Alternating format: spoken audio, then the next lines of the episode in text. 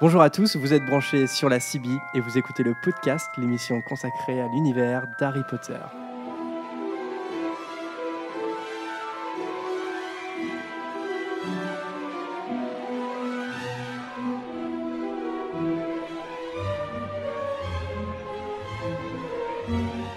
Bienvenue dans ce 24e épisode du podcast. Je suis euh, toujours Jérémy et pour ce- cette nouvelle émission, je suis accompagné de Prune. Oui. On dit bonjour. Bon, euh, dis bonjour. Ils sont où tes parents dans la salle? D'Adrien. Salut. De Margot. Salut. Ça y est, elle est déjà morte. elle. Et de Vanessa. Salut à tous. Alors, émission un peu spéciale euh, parce que on refait un commentaire audio. Voilà, Euh, cette fois-ci, on commence la saga euh, filmique, euh, donc avec Harry Potter à l'école des sorciers. On l'avait fait sur les animaux fantastiques à la sortie euh, DVD Blu-ray, et puis ça vous avait pas mal plu, on vous avait demandé, puis on avait pas mal d'avis positifs. Eh bien, euh, nous, c'est c'est tout bénef. On est pépouze, voilà, sur le canapé, et euh, on va regarder le film et on va le commenter ensemble comme les amis chiants qui parlent pendant les films. Allez, euh, mais avant de passer aux commentaires audio, de toute façon, on fera un marqueur. hein, vous pourrez, euh, si, si c'est le commentaire audio qui vous intéresse, vous passez tout de suite au commentaire audio. On indiquera la, le- la- sur la timeline. Ce sera marqué, c'est parti. C'est vrai. Et sinon, euh, on courrier des auditeurs, comme d'habitude, voilà, euh, avec euh, Erol. Voilà, Erol avec le courrier. Alors, euh, le courrier des auditeurs commence avec un message de Suzy sur le site internet qui nous dit Coucou, juste une précision pour entrer dans la salle commune de Pouf Souffle. Bon, voilà, Euh, si vous avez été beaucoup à nous le dire. Euh, Suzy, euh, je coupe un petit peu parce qu'effectivement, on avait déjà cité des auditeurs. Euh, par contre, elle, euh, elle nous fait un PS. Certains d'entre vous, quand ils étaient petits, ont-ils attendu leur lettre de Poudlard ou qu'un demi-géant casse votre porte et vous dise que vous êtes un sorcier? Non? Toi, toi, non? Alors Prune, non. Prune, euh, voilà, la magie, et Prune, c'est non. Adrien Non, moi non plus. hein. Ouais. Moi, j'aurais clair- clairement euh, aimé euh, entrer à Poudlard, moi, oui. Et toi, Vanessa Bah, moi j'étais quasiment adulte quand j'ai découvert Harry Ah, Potter, donc Ah, c'était ouais, déjà ouais. trop tard pour moi, mais je l'attends toujours. hein. Enfin, on a acheté notre cosplay euh, d'élève de Serdeg il y a pas longtemps, Vanessa. Oui, c'est vrai. On est prêt, on est prêt à y aller. On a notre cap, on a la baguette, euh, la cravate, on a tout ce qu'il faut. Ouais, moi, j'étais dans un collège de Daube et euh, je rêvais de Poudlard. Je voulais y aller. Euh, Galé Celia sur Twitter qui nous dit Salut le podcast, j'aime vraiment vos émissions et surtout celle sur la famille Black que je viens d'écouter. Je fais partie de ceux qui aiment Bellatrix Lestrange, pas vraiment pour son côté sadique, mais surtout parce qu'elle a une puissance que je trouve assez rare chez les femmes dans la saga. Pardon. J'avais une question. Est-ce que Molly la tue à la bataille de Poudlard? Parce que dans l'émission, vous aviez l'air de dire que Delphi avait été éduquée par sa mère, ce qui m'a étonné, la croyant morte. Alors euh, oui, alors on n'a peut-être pas été assez précis, mais oui, oui, hein, Molly tue Bellatrix Lestrange, il n'y a aucun souci, hein, elle le tue dans la bataille de Poudlard. C'est en fait Delphi, elle naît, alors je voudrais pas dire de bêtises, mais elle naît euh, plus tôt dans l'année en fait. hein. Elle naît la même année. Donc euh, effectivement, on a dit que Bellatrix l'avait un peu élevée. Bon, euh, Delphi était bébé, hein, donc euh, non, pas vraiment. Voilà, c'était un. On n'a pas été assez précis. Donc euh, non, non, euh, Molly a bien tué Bellatrix dans la bataille de Poudlard. Arrêtez-moi hein, si je dis des conneries. hein. Non, non, c'est ça. Ok. Alors euh, Marion, cette fois euh, en commentaire euh, sur le site internet, qui nous dit Hello l'équipe, j'ai écouté votre émission euh, samedi et comme je l'ai dit sur Twitter, elle était vraiment top. Je me permets de vous mettre ici la réponse à une question que vous avez posée. Est-ce que Bellatrix était amoureuse de Voldemort? Alors ça, ça fait couler de l'encre, ça. Hein euh, J.K. Rowling avait répondu lors d'un chat le 30 juillet 2017, c'est précis. Euh, euh, est-ce que Bellatrix aimait son mari ou est-ce C'était qu'elle pas possible, ça devait être en 2016. 30 juillet 2017, on n'y est pas encore. Non, 2007. Ah non, 2007, pardon. J'ai dit Mes 2017 Ouais, non, mes excuses. 30 juillet Timeline, stop. 2007. Euh, est-ce que Bellatrix aimait son mari ou est-ce qu'elle aimait seulement Voldemort? Et J.K. Rowling a répondu Elle a épousé un homme au sang pur parce que c'est ce qu'on attendait d'elle, mais son véritable amour a toujours été Voldemort. Ah bah voilà, on a, on a les mots voilà, pour euh, vraiment de J.K. Rowling. Euh, elle est donc bien capable d'amour, je rajouterais à sa façon. Bonne semaine. Et bah effectivement, voilà, c'est- à sa façon. Voilà, c'est juste Ça que- résume. oui. c'est là où on avait un débat, c'est comment Bellatrix aime. Et est-ce que c'est de l'amour? Bon, moi je pense que non. Mais on va pas. Sinon, euh, épisode euh, podcast numéro 57, on y est encore. William sur le site qui nous dit Bonjour à toute l'équipe, je vous ai découvert il y a quelques semaines. Maintenant, grâce à un tweet de la Gazette du Sorcier, qui partageait votre sondage en vue de l'émission sur une maison de Poudlard. Bah, merci la Gazette. Je suis d'ailleurs bien content que Serdaigle ait remporté le vote car bien que n'étant pas moi-même un membre de cette maison, elle est trop peu mise en avant, tout comme Poufsouffle, alors qu'elle est pourtant tout aussi intéressante que les autres et qu'il y a tout autant à en dire. Malgré tout, vive Serpentard. Ah bah ça va, toi t'es éclectique. Hein. Oui, un serpi qui a du respect pour les autres maisons, c'est possible. Ah, c'est bien. Bref, j'ai donc enfin réussi à écouter l'intégralité de vos émissions et je tenais à vous féliciter pour le travail que vous accomplissez. C'est particulièrement agréable à écouter, très divertissement très divertissant, pardon, et l'on a envie que d'une chose en vous écoutant discuter, rejoindre la conversation. J'ai hâte d'entendre votre prochain podcast. J'ai personnellement voté pour Neuville, mais je suis sûr qu'une émission sur McGonagall ou Voldemort sera tout aussi intéressante. Et bah, c'est McGonagall hein, qui l'avait remporté. C'était l'émission de la semaine dernière. Bah, merci beaucoup, William, pour ton, pour ton message. Merci. Euh, Madage Gaëtan, qu'on connaît bien hein, sur Twitter, qui nous dit Merci l'équipe pour la dernière émission. J'ai trouvé l'interaction avec les auditeurs via Twitter vraiment sympa. En plus, ça permet à Jérémy de trouver des questions à poser pour débattre. Bah, c'est vrai. Que Bah non, bah- En, en toute honnêteté, euh, en toute honnêteté, c'est vrai. Et ça bah, te mâche le travail, quoi, au final. bah, non, non, non, c'est pas ça, mais c'est c'est vrai, ça fait. euh, je- bah, par, exemple, quand je lis des questions euh, qu'on posait des, des, des auditeurs, bah, c'est vrai que je j'aurais pas posé les mêmes questions, tu vois, donc euh, tu découpes. Voilà, je- c'est- ça croise les points de vue, donc c'est intéressant, puis c'est pour ça qu'on l'a refait sur McGonagall. Alors, Fier Gallois qui nous dit sur le site, euh, donc c'était dans un commentaire, qui nous dit Bonjour le podcast, je m'appelle Raphaël, mais appelez-moi Perceval. Alors attends, faut savoir, Fier Gallois, Raphaël ou Perceval? Perceval le Gallois. Ah Eh ben je vais t'appeler Raphaël. je vais t'appeler Raphaël. Je déconne. Perceval. Alors, je suis arrivé à l'émission spéciale Saint-Valentin grâce à Annabelle, qui est une amie de ma mère, et j'ai. C'est bien. Ah, on connaît les petites histoires. et tout. J'ai adoré. J'ai donc ensuite rattrapé mon retard pendant les vacances. J'écoute vos émissions au lit et parfois en cours. Oui, cela m'arrive. Ah, Ah, ça, c'est pas bien. pas bien. on le, écoute les cours, on n'écoute pas le podcast. Hein. Pas le petit écouteur dans l'oreille. des cours de latin, ça sert à rien. Et oui, je lance une bombe comme ça. Vous avez déjà fait ça, euh, de vous coller au mur, tu vois, et de mettre un petit écouteur dans l'oreille droite, tu Euh, j'ai été tenté, moi j'ai jamais fait, j'avais trop peur. Oh, mon gars, c'était c'était Trop lâche. de la classe qui faisaient ça. J'ai absolument pas envie de ressembler à ces gens-là. C'est vrai. Alors, moi, je me collais pas au mur, hein, j'avais juste les cheveux longs, euh, ou je- j'avais un col assez haut, j'avais très très souvent mes écouteurs dans les oreilles. oui. Ah, voilà. Et euh, c'était dans quel cours, si je peux me permettre, euh, Prune? Tous. Parfois, souvent en anglais. Je, je n'ai pas ma prof d'anglais. Euh, et d'autres aussi, oui, c'est possible. C'était au cours de la français.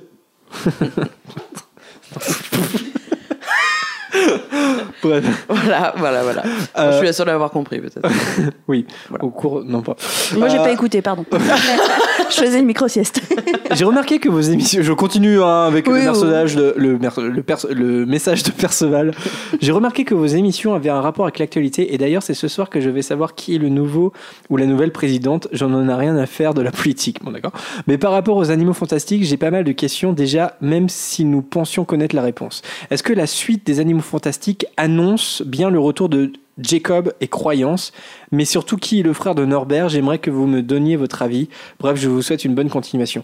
Euh, alors, bah, je, je l'avais- je lui avais répondu à, à euh, Perceval, mais effectivement, euh, il y, aura Jacob et Croyance, hein, ça a été confirmé, donc pas de souci là-dessus, ils seront dans les, les Animaux Fantastiques 2. Et sur Oui, le alors frère en de... sachant, en sachant Ouais. que ça ne veut pas forcément dire que. Enfin, pour Jacob, je pense que oui, mais ça ne veut pas forcément dire que croyance est vivant de- dans, la, dans la suite. Hein. Faut pas en déduire forcément ça. Ça arrive que pour la nécessité de l'histoire, on ait besoin de tourner des flashbacks. ouais. Et si les flashbacks doivent impliquer croyance, euh, voilà, ils font revenir l'acteur. Mais euh, ça, ça veut pas forcément, c'est pas tout de suite une, une validation que croyance est, est vivant. Car spoil, euh, dans les animaux fantastiques, Ouais, à la fin. Ouais, ouais, non, il n'y a pas de spoil là, mais. Enfin, il n'y a plus de spoil, c'est ce que je veux dire. mais il y a quand même la rumeur euh, de, de cette scène coupée qui aurait été tournée, hein, où euh, Croyance, euh, on, on- voit Croyance sur le, sur le bateau, en fait, à la fin. C'est-à-dire, tu vois, le, tu vois le, le bateau, il y a le- Hmm. l'espèce de petit insecte, et apparemment, il y aurait une scène, une scène tournée où Croyance est sur le bateau. Donc, on le, pas on le voit partir. sur le Blu-ray, mais euh, Et ouais, et bah ouais, et c'est pour ça que j'étais surpris de pas l'avoir sur le Blu-ray. On en avait parlé pour, pour le commentaire audio justement. Et, euh, et en fait, est pas. Donc là, ça relance un peu. Mais est-ce que c'est une rumeur euh, ou bon, ça aurait été confirmé par David Eman que cette scène aurait été tournée. Bon, je suis un peu suspicieux personnellement. Euh, alors, euh, bah voilà pour pour euh, Perceval. Pa- Pardon? Ah oui, le frère de Norbert, euh, bah, je crois qu'on n'en sait pas grand-chose, hein, tout simplement. euh, On sait juste que c'est un héros de, de guerre. Ouais, Thésée, ouais. son prénom, mais sinon. C'est ça. euh, c'est ça. C'est quoi on- son prénom, tu dis? Thésée. Thésée, bah ouais, mythologie. Ouais. Mais c'est en fait c'est évoqué dans quand euh, oh là là quand, Quand ils ah sont oui au bah, Makusa. voilà au Makusa ouais pendant le pendant le procès on pourrait dire de, de, de- du trio en fait et euh, ouais effectivement on a, on a cette information là que son, son frère est plus connu que lui en fait mais à part ça eh bien non on n'en sait pas plus simple parce que le, le livre bah, c'était un bestiaire c'était pas une, une histoire Philémon sur le site qui nous dit Hello le podcast à quand un sondage dans lequel sera Rémus Lupin? Eh bah bientôt peut-être Philémon grâce à toi. Et Anna euh, sur Twitter qui nous dit enfin merci pour cet épisode sur la politique et merci de m'avoir cité. Euh, ah oui j'ai découvert là parce qu'elle nous parlait d'une application qu'on connaissait pas. Elle nous dit je l'ai découvert ce- assez tard. Ce n'était même pas pour Harry Potter au début, mais pour une autre communauté j'ai découvert celle d'Harry Potter par hasard. Encore un épisode où j'ai bien ri et où j'ai réfléchi. Mais c'était encore un excellent épisode. Vous êtes géniaux. Bah, c'est bien si les, les auditeurs réfléchissent parce que nous, on réfléchit pas beaucoup. Nous, on est un peu bêtes. On réfléchit sur le tas. Allez, voilà. Donc, euh, il est temps hein, euh, de lancer le commentaire audio. Donc, euh, eh bien, à vos marques. On pou- vous pouvez écouter le film en même temps que nous, si vous voulez, mais ça peut aussi s'écouter comme un podcast normal. On est prêt T'as la, t'as la main sur la manette Eh bien, 3, 2, 1, c'est parti. C'est parti. Pour le moment, j'ai cru que ça allait pas partir. Alors, eh bien, euh, toujours le petit moment de gêne, tu vois, quand on, regarde, quand on commence à regarder le film. On l'a déjà peut- fait sur les animaux On peut fantastiques. peut-être déjà faire une généralité sur le film. Euh, donc, euh, le projet euh, d'Harry Potter à l'école des sorciers a été très très vite mis en branle après la sortie du premier livre. Euh, les droits ont été achetés donc par David Eman qui voulait produire une adaptation euh, donc euh, d'un livre pour enfants qui pourrait avoir un succès voilà à l'écran et donc il a acheté pour un million de livres le, le- comment le- les droits d'adaptation du livre de J.K. Rowling. Il faut savoir que dans un premier temps, c'est Steven Spielberg qui avait été envisagé pour tourner le film. Euh, Et euh, il voulait aller Joel son acteur de AI, intelligence artificielle, et le- l'enfant de sixième sens, si vous vous souvenez bien, euh, pour jouer le rôle. Sauf que J.K. Rowling a mis euh, donc ce qui sera une de ses constantes dans la saga, l'envie d'un casting euh, majoritairement britannique. Euh, donc c'était un refus catégorique que Haley Joel joue le personnage d'Harry Potter, et Steven Spielberg a donc dit non au projet. Ouais, puis il y avait le souci aussi que Spielberg voulait en faire une trilogie. Ouais, Ouais, qu'il je- aurait dit, qu'il aurait dit que l'adaptation de Harry Potter c'était entre guillemets trop facile. Ouais, voilà, voilà. Et en fait, il, voulait combiner les livres, en fait. Et, et, et, et ça, euh, il y avait la question du casting, forcément. Et puis, euh, il y avait, il y avait ce truc-là. C'était no way pour J.K. Rowling. Il y, a- il y avait aussi la, la peur de J.K. Rowling de donner les droits euh, du livre parce qu'en fait ça autorise les studios à faire une suite sans forcément euh, les droits des, des, des- des bouquins d'après. C'est-à-dire qu'ils auraient pu faire des suites exclusives au cinéma, euh, poursuivre l'histoire à leur manière. Ce que bien évidemment ils n'ont pas fait. Surtout que c'est un moment où, quand la Warner a acheté les droits euh, des bouquins Harry Potter, J.K. Rowling commençait déjà à devenir très riche. hein. Donc, euh, bon, on peut dire elle a fait ça pour l'argent. Oui, forcément, les films, ça a explosé après. Mais, Scholastic, l'éditeur américain, avait déjà évidemment acheté les, les- droits des livres. Et c'est ça qui lui a permis de vivre de son métier et de vivre très bien de son métier. Je pense qu'elle est, tr- elle est quand même bien tombée avec David Eman et, et la Warner parce que. euh, bah, c'est quand même une saga qui reste unique hein, dans l'histoire du cinéma. Euh, euh, ça, c'est huit films en tout, euh, écoulés sur combien? De, Ça fait 2001, voilà, De c'est- 2001 à 2012. ouais, 2001, 2012, euh, 11 ans. 11 ans de films. Bah voilà. Alors le, le film démarre exactement comme le livre. hein. Alors non. Euh, Enfin Non. exactement, pas dans les non, termes, mais en soi la- la- Ouais, c'est ouais. exactement le même moment qui est présenté. Il n'y a pas l'histoire de la, sorbet au citron. Non, c'est, si, si, il y a li- euh, non, il n'y a pas l'histoire du sorbet au citron, mais c'est surtout que Non. le. euh, euh, bah, Vanessa, vas-y. Ça, ça- dans le livre, ça commence avec Vernon Dursley qui, qui, qui vit sa petite vie euh, dans son entreprise de perceuse et qui voit qu'il y a des loustiques un peu bizarres euh, dans la rue, etc., qui font la fête, etc. Et euh, bah, c'est le lendemain matin, en fait, on saute carrément un chapitre, je crois, dans le film. Le premier chapitre Ah oui, mais de c'est- présentation Effectivement. n'est pas du tout dans le film et on arrive au deuxième chapitre directement. Oui. euh, Ouais, ouais. Il y a, et euh, c'est ça, c'est, Vernon qui. euh, qui découvre euh, le les voilà il y a des indices sur le fait qu'il s'est passé quelque chose de mystérieux c'est toute sa journée de travail effectivement là on comprend que le film commence comme ça donc bah, par contre à partir de ce moment là c'est assez fidèle hein, effectivement sur, le- sur ce trio Dumbledore McGonagall euh, Hagrid. Et donc, euh, voilà, on, en- on en est au moment où Dumbledore pose la lettre. hein, si vous voulez vous, vous caler sur nous, vous n'avez pas suivi. Richard Harris, regretté Richard Harris. Euh, Qui sera là que dans les deux épisodes de Chris Ouais. Columbus. ouais, ouais, ouais, ouais, puisqu'il ne sera pas là euh, pour cause de décès. Ce thème. Alors, C'est une très bonne hein, excuse, hein. notons, oui. notons que sur- à la musique, on a pris un mec euh, vraiment très mauvais. Très qui a mauvais. fait Pas- musique d'Indiana Jones, de. Star Wars, de Superman, John Williams. Bon voilà, le mec est habitué aux toutes petites franchises. Euh, c'est vraiment un rincé quoi. hein. C'est un tocard. Euh, et, et le thème et le thème d'Harry Potter est vraiment nullissime. D'ailleurs, euh, si une émission s'ouvrait là-dessus, je serais vraiment très déçu. Euh, voilà. Donc euh, John Williams, un, un des plus grands. hein. Encore en activité.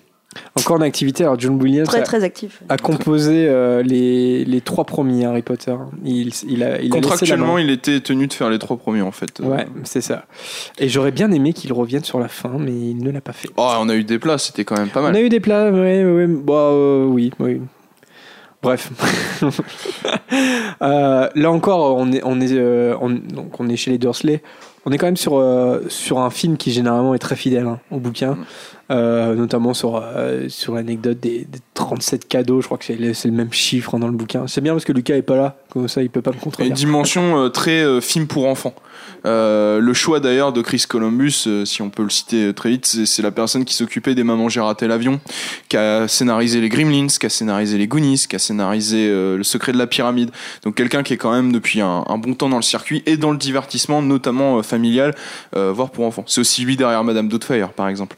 Bon, alors sa carrière, il y a des hauts et des bas, mais bon, le plus haut, c'est clairement Harry Potter. hein. Mhm. En- Que ce soit en termes de, de en termes critiques, puisque c'est quand même un épisode plutôt apprécié, et puis en termes de succès, euh, euh, voilà, public et commercial.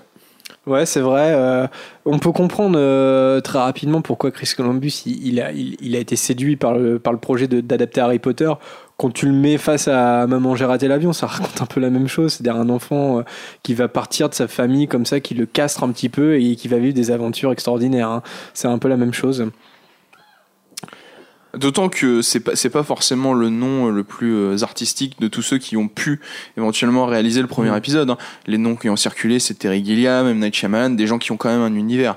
Chris Columbus, bon, euh, on peut le dire, euh, au mieux c'est un bon artisan, au pire c'est une serpillière. et, euh, et là, la, la façon dont il était pris dans ce film, euh, il est il est très très bon exécutant à ce niveau-là, quoi, et très bien encadré, tu le disais, par la Warner, qui à l'époque était encore un studio euh, directors friendly, on, on- Ouais, on STEM, c'est-à-dire euh, qui faisait confiance aux réalisateurs. Un C'est petit un petit peu moins euh, évident maintenant. Ouais. Désolée, je vous coupe en fait parce que là on est avec on est sur la scène du, du serpent Ouais. et, euh, et moi c'est à partir de ce moment-là que j'ai vraiment accroché au film en fait. T'avais quel âge? J'avais Euh, 11 ans. Oh, j'ai- je sais plus, je sais 10 ans, plus. 10 ans, t'avais en 2001. Ouais, par là. j'ai- Euh, D'ailleurs, on en parle un peu des effets spéciaux du serpent. Voilà, c'est un Eh film ben, de 2001. Bah, non, ça va. Je trouve. Ah ouais, J'avais, ça va j'avais Ouais, pas ouais, ouais. ça, en Ouais, fait. alors, Je suis assez euh, d'accord, pas- ça, ça passe, ça Mm. passe. Bah en fait là, là, par là- pour le coup là c'est là il est vrai ah c'est c'est quand même assez curieux je pense que c'est un vrai- là c'est pas là, là, là, Ah c'est non. du CGI Non, mais ça passe Ouais, encore ça hein, passe, pour l'époque. ça euh, passe ça passe Bah, 2001, gars, ouais ouais ouais, ouais. alors euh, ouais ça c'est une création du non c'est pas une création non je crois qu'il dit au revoir amigo dans dans, le ouais, il dit direction le, Me- le Mhm. Mexique ou le Brésil. Ah en fait, c'est ça, c'est que Chris Columbus donne très vite l'impression que tout est hyper euh, cadré, c'est-à-dire qu'on est sur une caméra qui est sur un pied tout le temps et c'est un peu ce qu'on lui reproche un peu, euh, c'est-à-dire que c'est assez académique, très scolaire en Ouais, fait. c'est hein. très classique comme filmage. C'est Ouais, c'est ouais, peut-être ouais. ceux qui portent le moins la marque d'un réalisateur, mais. euh, Bah, surtout que mais, quand t'as Alfonso Cuarón qui passe après lui euh, Ah, pour le président d'Azkaban, là, ça, là on mais nous en reparlerons. Mm. Ouais, on va en parler. Ouais. On n'a pas parlé de Daniel Radcliffe, Non, c'est vrai. qui du coup est là pour euh, deux raisons. Donc euh, la, la- la première étant qu'il est, euh, qui- qu'il a réussi les essais hein, au casting, c'est lui qui qui a, qui a remporté comme ça le le Golden Ticket, mais son père est aussi producteur Ouais, et euh, ouais. producteur de Chris Columbus, Mark Radcliffe. Euh, voilà. Donc, euh, Bizarre, tout ça. je- Et il avait joué dans le téléfilm. pas complot, mais euh, complot. Il avait joué dans le téléfilm David Copperfield. Donc Euh, c'est plus là la ouais. fin du le, le début Voilà. du livre, ce serait plus là en fait. Enfin euh, avec l'histoire des hiboux euh, qui arrivent et qui sont dans le. dans Oh, le zoo y est. Alors, le zoo, la seule différence, c'est que. Non non, je, je Ah. veux dire en termes de, de place dans l'intrigue. Ah non, non, non. C'est pas une histoire de voir des animaux dans la rue euh, qui. Non, il voit, il voit, Si, McGona- si, si. euh, il Enfin, voit McGonagall qui est euh, assise voilà. sur euh, son muret. euh, Ouais. D'autres gens qui sont costumés. Oui, voilà. Il croise, euh, comme dit Prune, des gens qui sont costumés, qui sont habillés bizarrement. Il voit des hiboux qui volent partout, mais euh, c'est pas, chez- c'est pas chez lui. Petit clin d'œil à Marge, euh, Marge qu'on verra dans le prisonnier d'Azkaban et la, la référence a été gardée hein, dans, dans le scénario du film. Je pense que voilà, c'est fait exprès. hein. Parce que Marge a, a mangé euh, des, Un bulot un avarié. bulot avarié. Et c'est Mais on nous place déjà des personnages euh, qu'on verra par la suite, notamment quand Hagrid arrive et qu'il dit j'ai emprunté sa moto à Sirius Black. Ça, C'est un indice, en fait, voilà, hein. Ça nous l'avance déjà sur les prochains films. Effectivement, effectivement, ça, ça a été gardé, mais je pense à la demande effectivement de, de J.K. Rowling, parce que l'ordre du Phénix n'était pas sorti. Euh... Bah non, monsieur, le prisonnier d'Azkaban, qu'est-ce que je raconte? Si le prisonnier d'Azkaban était sorti, évidemment. C'est une, c'est une intro qui est quand même un exemple en termes d'adaptation parce que à la fois elle garde l'essence de ce qu'était le bouquin et elle est extrêmement euh, rapide et, euh, et, Très cut, euh, et- ouais. et très cut et, et très bien exécutée en fait pour qui ne connaîtrait pas le livre. C'est-à-dire que on pénètre euh, l'univers assez facilement et euh, voilà, on, on- on- a le héros euh, tel qu'il nous est présenté, son contexte et au fur et à mesure euh, les, les choses qui déraillent un peu comme dans un film fantastique. D'ailleurs, il y a des scènes coupées, hein, parce que euh, je me souviens dans le DVD, tu as la scène coupée où euh, c'est dans le livre.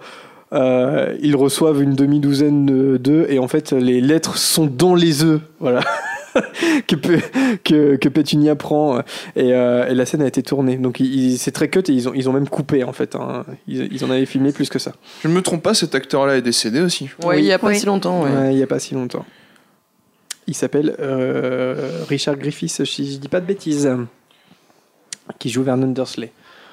Très très britannique hein, dans cette scène des euh, pas le courrier le dimanche hein, avec ses, son petit thé ses petits gâteaux hein. Et son, sa superbe mise en pli aussi. ouais, ouais. c'est quand même euh, c'est à dire que c'est curieux ce choix de J.K. Rowling enfin non c'est pas curieux mais elle a imposé des, des acteurs britanniques mais pour le coup c'est Chris Columbus qui réalise le film et qui est un réalisateur euh, ouais, euh, américain qu'on ne peut plus américain même qu'on pour- on pourrait dire qui est un peu le, le chef de la comédie familiale américaine et euh, et c'est pour ça que par exemple quand je vois Dursley manger son euh, tu vois boire son thé euh, manger son petit gâteau j'ai vraiment l'impression que c'est un américain qui observe les britanniques il y a un- il y, a un aspect comme ça Euh, Cliché. Ouais. voilà, voilà, un peu, un peu dans le cliché. Mais bon, c'est- c'est- Harry Potter, euh, ça a aussi rayonné hein, cette culture-là dans, dans le monde en fait. hein. Ça, les- ces petites maisons mitoyennes, euh, ces petits quartiers. hein. Moi, je, quand j'étais gauche, je, je rêvais d'habiter là, alors qu'en fait, c'est des quartiers, des anciens quartiers ouvriers euh, euh, qui C'est sont la pas du- banlieue. hein. Voilà, c'est la banlieue. et C'est pas du tout magique euh, dans, dans, dans l'esprit, mais voilà, ça a permis de faire rayonner euh, la culture britannique, euh, quoi qu'on en dise. Euh, tiens, un petit mot peut-être euh, pour Livingston parce qu'on peut rentrer maintenant dans la maison des Dursley. Euh, moi, je, quand j'ai été visiter les studios à Livingston, on ne pouvait pas. Et, euh, et en fait, la maison est ouverte maintenant. Et il y a- je crois qu'ils ont fait une animation avec des, des enveloppes euh, Génial. qui veulent. Donc, si vous voulez, si vous voulez aller à Livingston, si vous pouvez y aller, surtout, je pense. C'est vrai Voilà. que pour un film de 2001, il est quand même pas trop rincé au niveau des effets spéciaux. Non, hein. ça va, ça va. Non, mais je suis mauvaise langue, moi, là-dessus. ah, le pauvre Harry qui est par terre avec sa, sa petite couette. euh. Manger au mythe.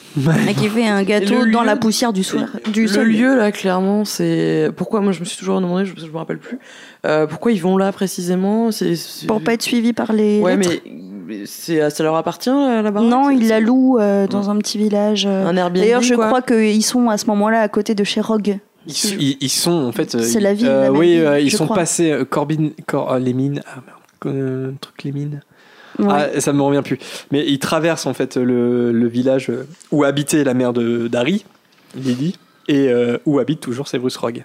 Et euh, oui, c'est pas loin, effectivement. Mhm. Et euh, dans le bouquin, bon là c'est pas expliqué dans le film naturellement, mais en fait il, il- c'est euh, Dursley il fait, il fait arrêter la voiture, il va voir quelqu'un euh, euh, sur le rivage et puis euh, le mec accepte euh, de leur prêter un bateau et qui passe la nuit en fait hein, dans cette maison là. D'accord. Merci. Voilà, bon ça ouais, effectivement c'est pas dans le film parce que c'est pas une information euh, nécessaire on va dire. Est-ce que vous saviez que c'était Robin Williams qui avait été env- envisagé pour le rôle de Ouais. Hagrid Et Ouais. qu'au final, du coup, c'est Robbie Coltrane là encore, euh, c'est un choix de J.K. Rowling. hein, Ah qui a- ouais, qui a un britannique. voilà. Si on peut s'attarder un peu sur la technique, euh, c'est assez amusant de constater qu'à l'époque où Harry Potter est sorti, quelques jours plus tard, sortait le premier Seigneur des Anneaux, qui joue aussi sur euh, les différences d'échelle et les différences de taille entre les personnages. Et euh, en fait, ce qui est, ce qui est, ce qui est amusant, c'est que tout ça, ça n'est que de, des histoires d'angle de caméra et euh, de euh, où on est placé, voire d'adaptation du décor, pour faire en sorte de nous faire croire à, au gigantisme d'Agrid euh, et à la petitesse de, de Harry. Donc je sais pas si sur cet épisode-là, euh, c'est quand même un peu plus flagrant dans une saga comme Le Seigneur des Anneaux, où on utilisait carrément des nains pour jouer les hobbits quand on ne voyait pas le visage des acteurs, et du coup on utilisait Des enfants aussi. des enfants exactement euh, pour euh, pour voilà être être raccord avec ça. Et sinon c'était des jeux où pour donner un exemple tout bête, euh, les personnes ne sont pas assis au même endroit au niveau de la table.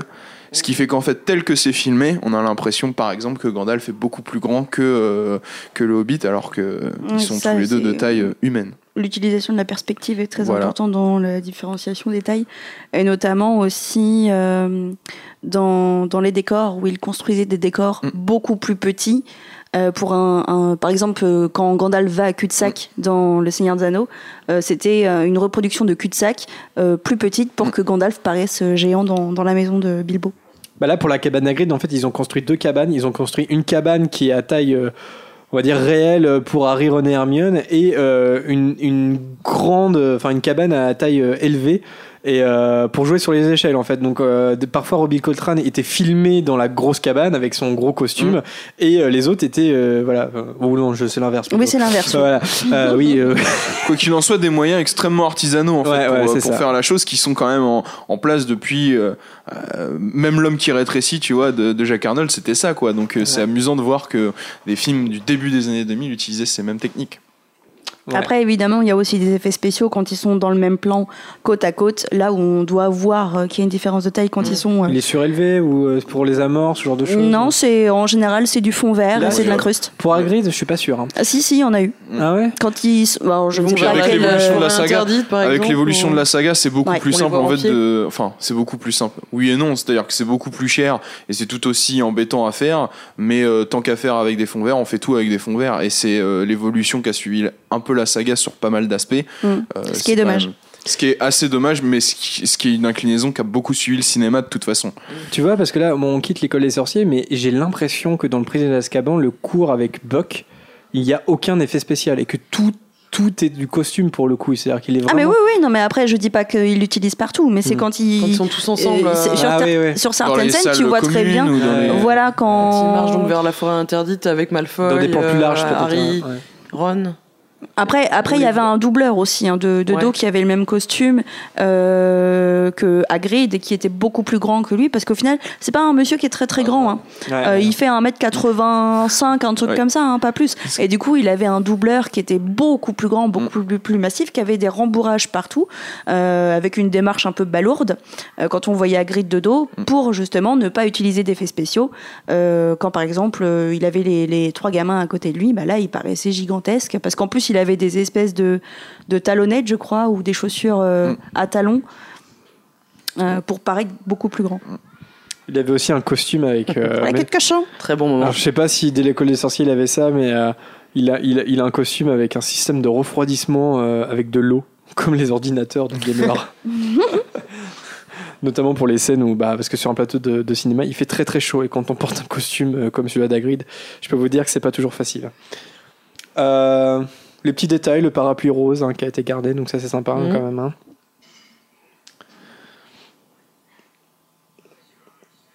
Donc là, on voit qu'il est filmé en, en contre-plongée. hein. Ouais, c'est des, Ce qui petites- accentue. c'est des petites astuces. euh.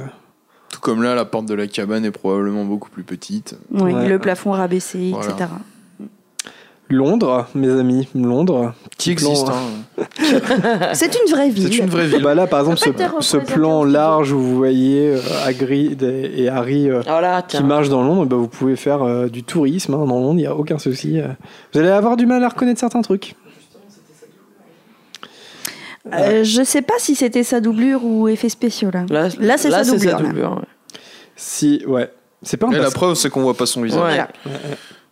Si vous cherchez euh, l'entrée euh, du chemin de Là, traverse, ça se voit que c'est sa doublure. Ouais, Au niveau là, du ouais, visage, ouais, au niveau du visage, c'est pas la même chose. si vous cherchez l'entrée du chaudron baveur euh, à Londres, elle existe, mais c'est un opticien. Voilà.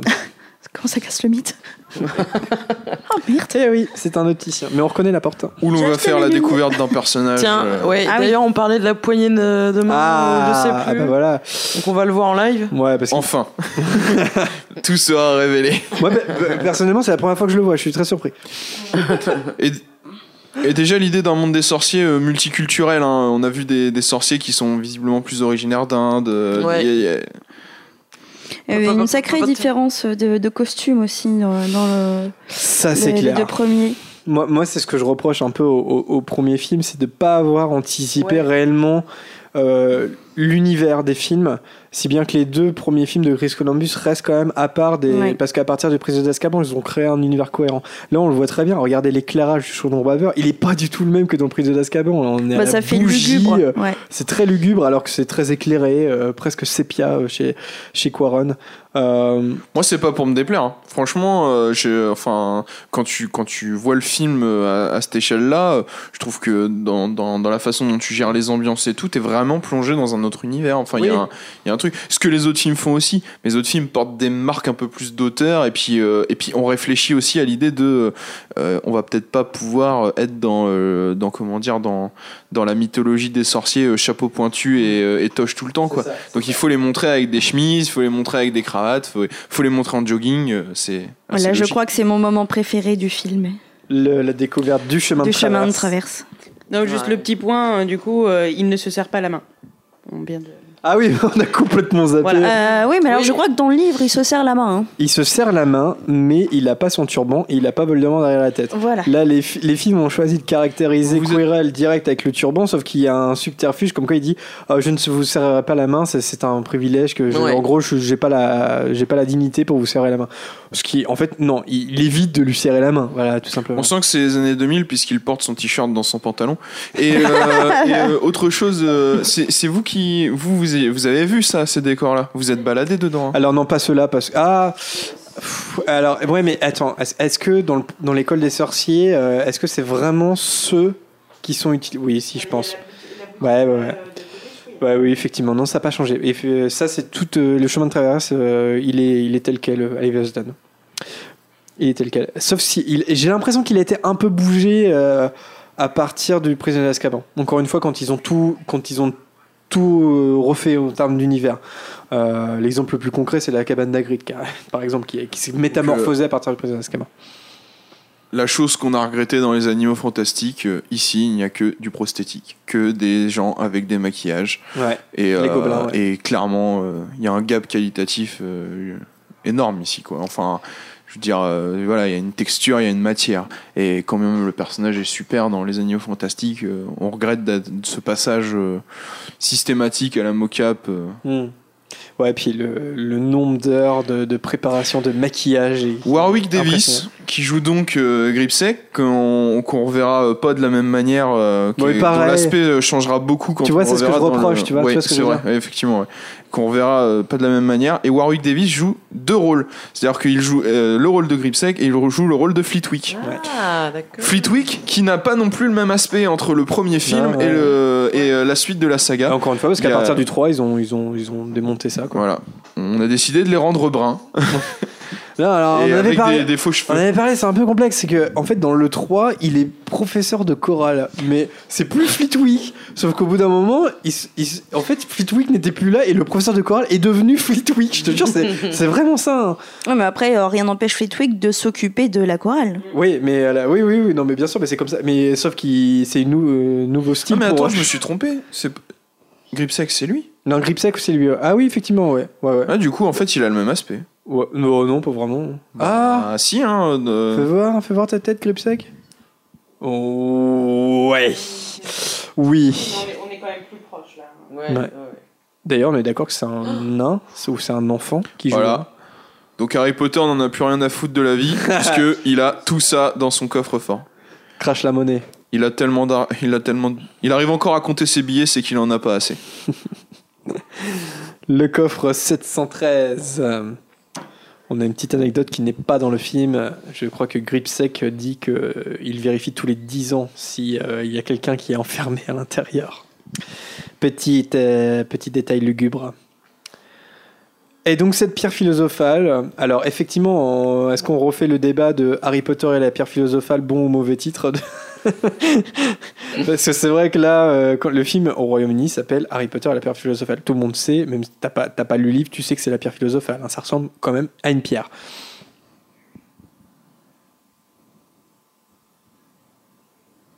Je suis pas hyp- beaucoup de confiance en cet enfant de 11 ans euh, pour des choses aussi importantes. Bah, c'est surtout Dumbledore qui fait confiance à Hagrid. hein. Ah, John Hurt, il arrive. Ah, Ollivander. Ça fait quand même pas mal hein, la, la- la liste des acteurs euh, décédés hein, d'Harry Ouais. Potter. Ouais. Ouais. Mm, mm. Puis, On s'en rend compte là. Il y a- puis tu Peut-être vois, un film c'est toujours, c'est toujours Rickman, Hurt, tu vois, Mhm. Harris, des, des, des, des, des- des mecs qui, qui n'ont rien du tout apporté, euh, Au notamment, cinéma. notamment au cinéma britannique. Ouais. Ouais, ouais. Des losers. Des losers. John Hurt était un peu plus âgé qu'Alan Rickman. hein. Mais John Hurt, Ouais. on a l'impression Ouais. qu'il a toujours été âgé. Mais complètement. J'ai été très très étonnée de le revoir dans Alien et je fais oh la vache. Mais en fait, il a été jeune un jour. Mais oui, complètement. Bah, surtout que là, il est grimé hein, en, Mm. en Ollivander. euh, ses yeux, c'est assez laiteux, c'est pas mal fait. hein. Euh, ça, par contre, ça n'a pas changé hein, ce décor de, de Ollivander. Alors, euh, on peut. Non, on, on- à Livingston, on ne le voit pas. Mais par contre, on a, tout, on, a un, on a un décor avec toutes les baguettes qui sont empilées pareil. Euh, cependant, si vous allez à Orlando, au parc d'attractions Harry Potter, vous pouvez choisir votre baguette dans le vrai magasin Ollivander. C'est exactement Ça, le même. super. Ah, Avec la lumière, euh, avec la lumière, le vent le thé- qui souffle et tout quand la, quand la baguette euh, t'as choisi. Et euh, c'est génial, pareil. ça. Ouais, ouais, ouais. Mais alors donc, faites le geste. Nope. bah Harry, euh, c'est vraiment, euh, on, on en parlait euh, des animaux fantastiques, on le comparait à Jacob qui découvre tout dans les animaux fantastiques. Bon là, c'est clairement euh, le, la fonction du, du personnage qui découvre l'univers euh, qui va être déployé plus tard. euh. Donc ça, c'est euh, l'orphelin, voilà. Un classique de la littérature jeunesse, l'orphelin? Tout à fait. Harry sans famille. Harry sans famille. Alors c'est là que c'est dans cette scène-là où on va avoir un peu le l'ambiguïté, hein, si je puis dire, d'Ollivander. Mm. Euh, c'est pas mal fait dans le film d'ailleurs, c'est que euh, il choisit euh, cette baguette-là, donc c'est insisté, on le sait d'avance que ça va être cette baguette. De toute façon, on passe trop de temps dessus euh, parce que c'est bien la baguette jumelle hein, de, de Voldemort, qui, parce qu'elle partage la même plume de Phénix, qui n'est autre que le Fumsec, hein, le, le Phénix de Dumbledore. Et puis il va avoir ce discours. Euh, de euh, Voldemort a fait des, des choses terribles certes mais grandioses voilà et, et je crois que dans le, dans le livre Harry a cette pensée comme quoi quand il sort de chez Ollivander il sait pas s'il l'aime S'il ou l'apprécie, s'il ouais. l'apprécie Mm. ou pas Ça va être un truc un peu kitschos là, dans mes souvenirs. de quoi? Où il est déjà passé quand je regardais ailleurs. Le, vent, Ouais, Ah le- ouais, la non, si, lumière, si, si, c'est passé, c'est c'est passé. passé. Regarde, il est tout ébouriffé. Ouais. ouais c'est un peu kitschou Ouais, Chose qui change totalement du livre. Normalement, c'est des étincelles qui sortent euh, de, de la baguette. ouais C'était bon peut-être pas assez visuel. euh, Ouais, mais encore une fois, c'est fait sur le plateau, tu vois. Il y a un truc où tout est fait sur le plateau. Hein, ce, ce, ce travelling, cette lumière, ce vent, euh, c'est. Voilà. On regrette un peu ça des fois dans des blockbusters mais contemporains. La baguette choisit son sorcier. Et voilà. Cette phrase anodine, et on peut faire un podcast de deux heures sur cette phrase. Le saviez-vous, j'ai une cicatrice sur le front exactement au même endroit euh, que celle d'Harry Potter. Mais moi, euh, ce n'est pas un maître, euh, un maître noir qui me l'a faite, c'est un guéridon de téléphone. Le saviez-vous? Elle n'est pas en forme d'éclair. Cela explique mon, mon état général. Anecdote de vie Je numéro crois qu'on avait- 468. On avait posé la question à J.K. Rowling. Edwige On avait posé la question à, à J.K. Rowling euh, pourquoi c'est une forme d'éclair La cicatrice, c'est vrai, c'est c'est pas mal comme question. Et elle avait dit parce que c'est joli. Voilà. Comme quoi tout n'est pas réfléchi dans, dans Harry Potter. Alors là, c'est pareil, euh, c'est euh, c'est un peu plus éclaté dans, dans, dans le film, puisqu'on est dans la scène où, euh, au chaudron baveur, Hagrid va, va raconter hein, les- le meurtre de, de, des parents d'Harry en fait, euh, dans le livre, la scène a lieu euh, au, comment dire, sur le, dans la cabane en fait. hein. Tout- a lieu en même temps. C'est un gros chapitre où Hagrid il arrive, il annonce à Harry qu'il est un sorcier et en fait il raconte toute l'histoire d'Harry. Euh, le film, à travers la plume de Steve Close, a, pris le parti d'étaler les informations comme ça parce que tout simplement c'est plus cinématographique. hein. Steve Close qui est un drôle de choix de scénariste parce que c'est pas quelqu'un euh, qui est dans le milieu euh, alors c'est un réalisateur à la base un réalisateur et scénariste euh, britannique euh, mais qui a pas forcément euh, derrière lui euh, un très grand comment dire des, des films qui sont restés ou qui sont restés en mémoire. Il avait fait quatre films je crois avant quatre scénarios en tout cas et, du coup qui a été choisi pour ça. Et, et du coup aujourd'hui majoritairement reconnu pour ça hein, pour avoir scénarisé sept des huit films de la, de la saga je trouve cette scène très bien, euh, la, euh, la scène Ouais. du, du flashback. euh. Je me demande, est-ce que l'actrice qui joue euh, qui joue Lily, c'est la même qu'on voit dans le miroir du Rizel? Euh, je ne crois pas. Je ne crois pas que ce soit la même. Et d'ailleurs, c'est sur une grosse erreur de casting parce que Lily euh, et James Potter sont censés être décédés à 21 ans. Et que là, elle doit en avoir à peu près 40. D'ailleurs, euh, pour l'anecdote, je crois qu'on l'avait déjà évoqué, mais euh, Chris Columbus euh, voulait prendre J.K. Rowling elle-même pour jouer Lily et pour faire né, voilà, la maman d'Harry Potter. Et elle a refusé. Et par contre, je trouve que l'actrice qui joue Lily ressemble étrangement à, à ce qu'était J.K. Rowling euh, dans les années 2000. hein. Je sais pas si vous avez cette image en tête, mais je pense qu'elle est, elle est rousse en fait, hein, de, de naturel, Ah oui, oui, et elle ressemble complètement à l'actrice. hein. Moi, je trouve qu'elle ressemble énormément à Ginny. Ouais, ouais, il y a. Euh, imaginons Ginny un peu plus vieille, je trouve que Lily Potter euh, ressemble énormément. De toute façon, ils sont tous consanguins. Je suis sûr Complexe qu'Harry, King's Cross. King's Cross. euh, Bah, vas-y, euh, Prune. Non, oh, non, non, non. Prune nous fait des, des signes, mais elle parle pas. Il faut savoir que Prune toutouille. Et donc, elle ne peut pas parler. Euh, Jérémy, re- refais la phrase parce que je pense qu'on n'a pas compris ce que t'as dit. Euh, Elle toutouille. Bah, voilà. Ses doigts, donc. Oh. Sûr que dictionnaire dans le toutouiller, euh, il n'y a pas ça. Bah voilà. C'est pas noté. euh, Ah bon action Toutouiller de sucer ses doigts, je ne suis pas certain. C'est comme euh, quand j'avais dit chafouiner, vous connaissiez Hein pas le mot. euh, Toutouiller, c'est pas mieux. Ouais. Bon bah c'est de l'argot, on est Tu normand. toutouilles, On hein. est normand, on- désolé. hein. Alors euh, là, la scène donc de la plateforme 9 3 quarts, si vous allez à King's Cross et que vous cherchez ce pont, vous ne le trouverez pas parce qu'il a été détruit. Voilà. Je, je parle en connaissance de cause. T'as est- pleuré quand t'en as aperçu? Non, mais non, non, je, je le savais avant. Par contre, oui, Oui, enfin, t'étais quand même très déçu parce qu'on n'a pas pu aller euh, à tous les endroits de la gare où on voulait aller. Non, parce que c'est tout pourri, parce qu'il faut savoir, euh, mais je crois que la SNCF veut faire pareil maintenant.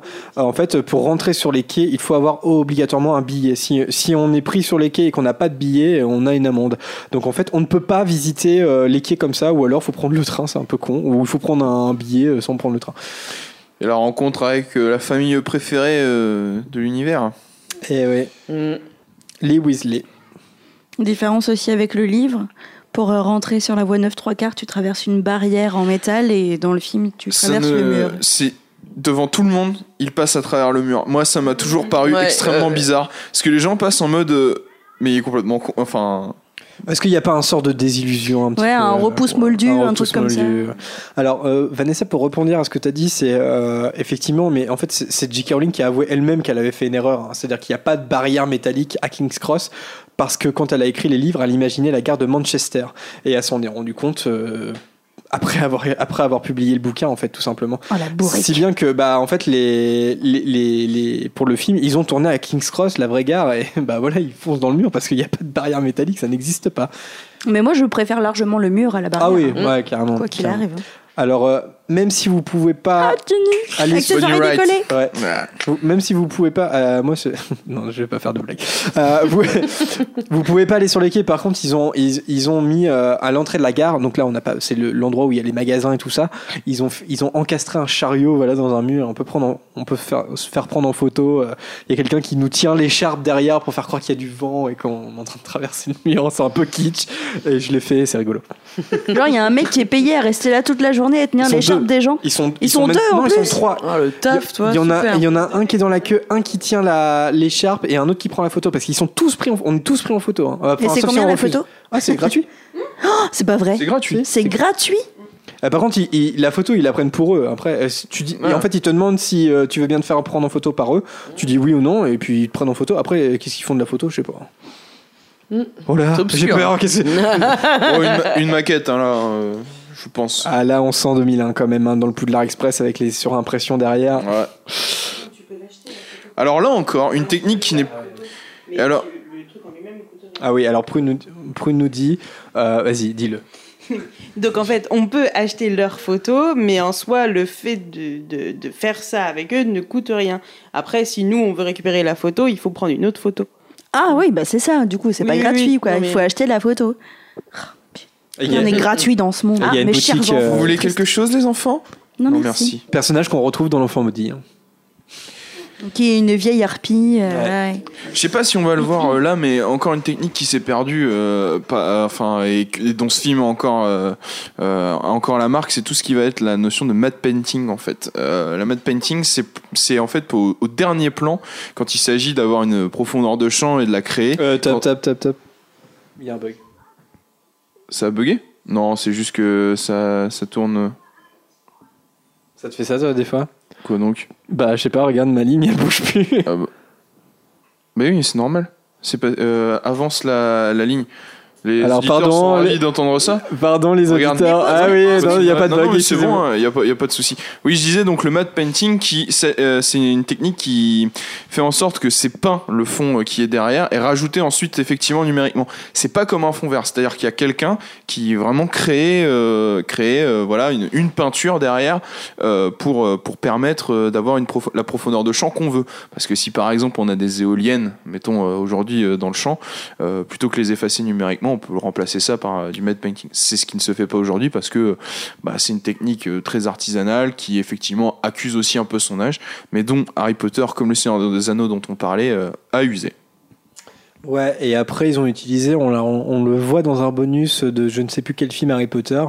Ils ont en fait, on voit un train, ils ont installé plusieurs caméras sur un train similaire au Poudlard Express, et en fait, qui a filmé euh, tout un trajet en Écosse, et euh, ce qui leur a permis par la suite de varier les décors, euh, et que ce soit des, bah, voilà, des vrais décors derrière. Emma Watson? Non, Déjà amoureux à l'époque?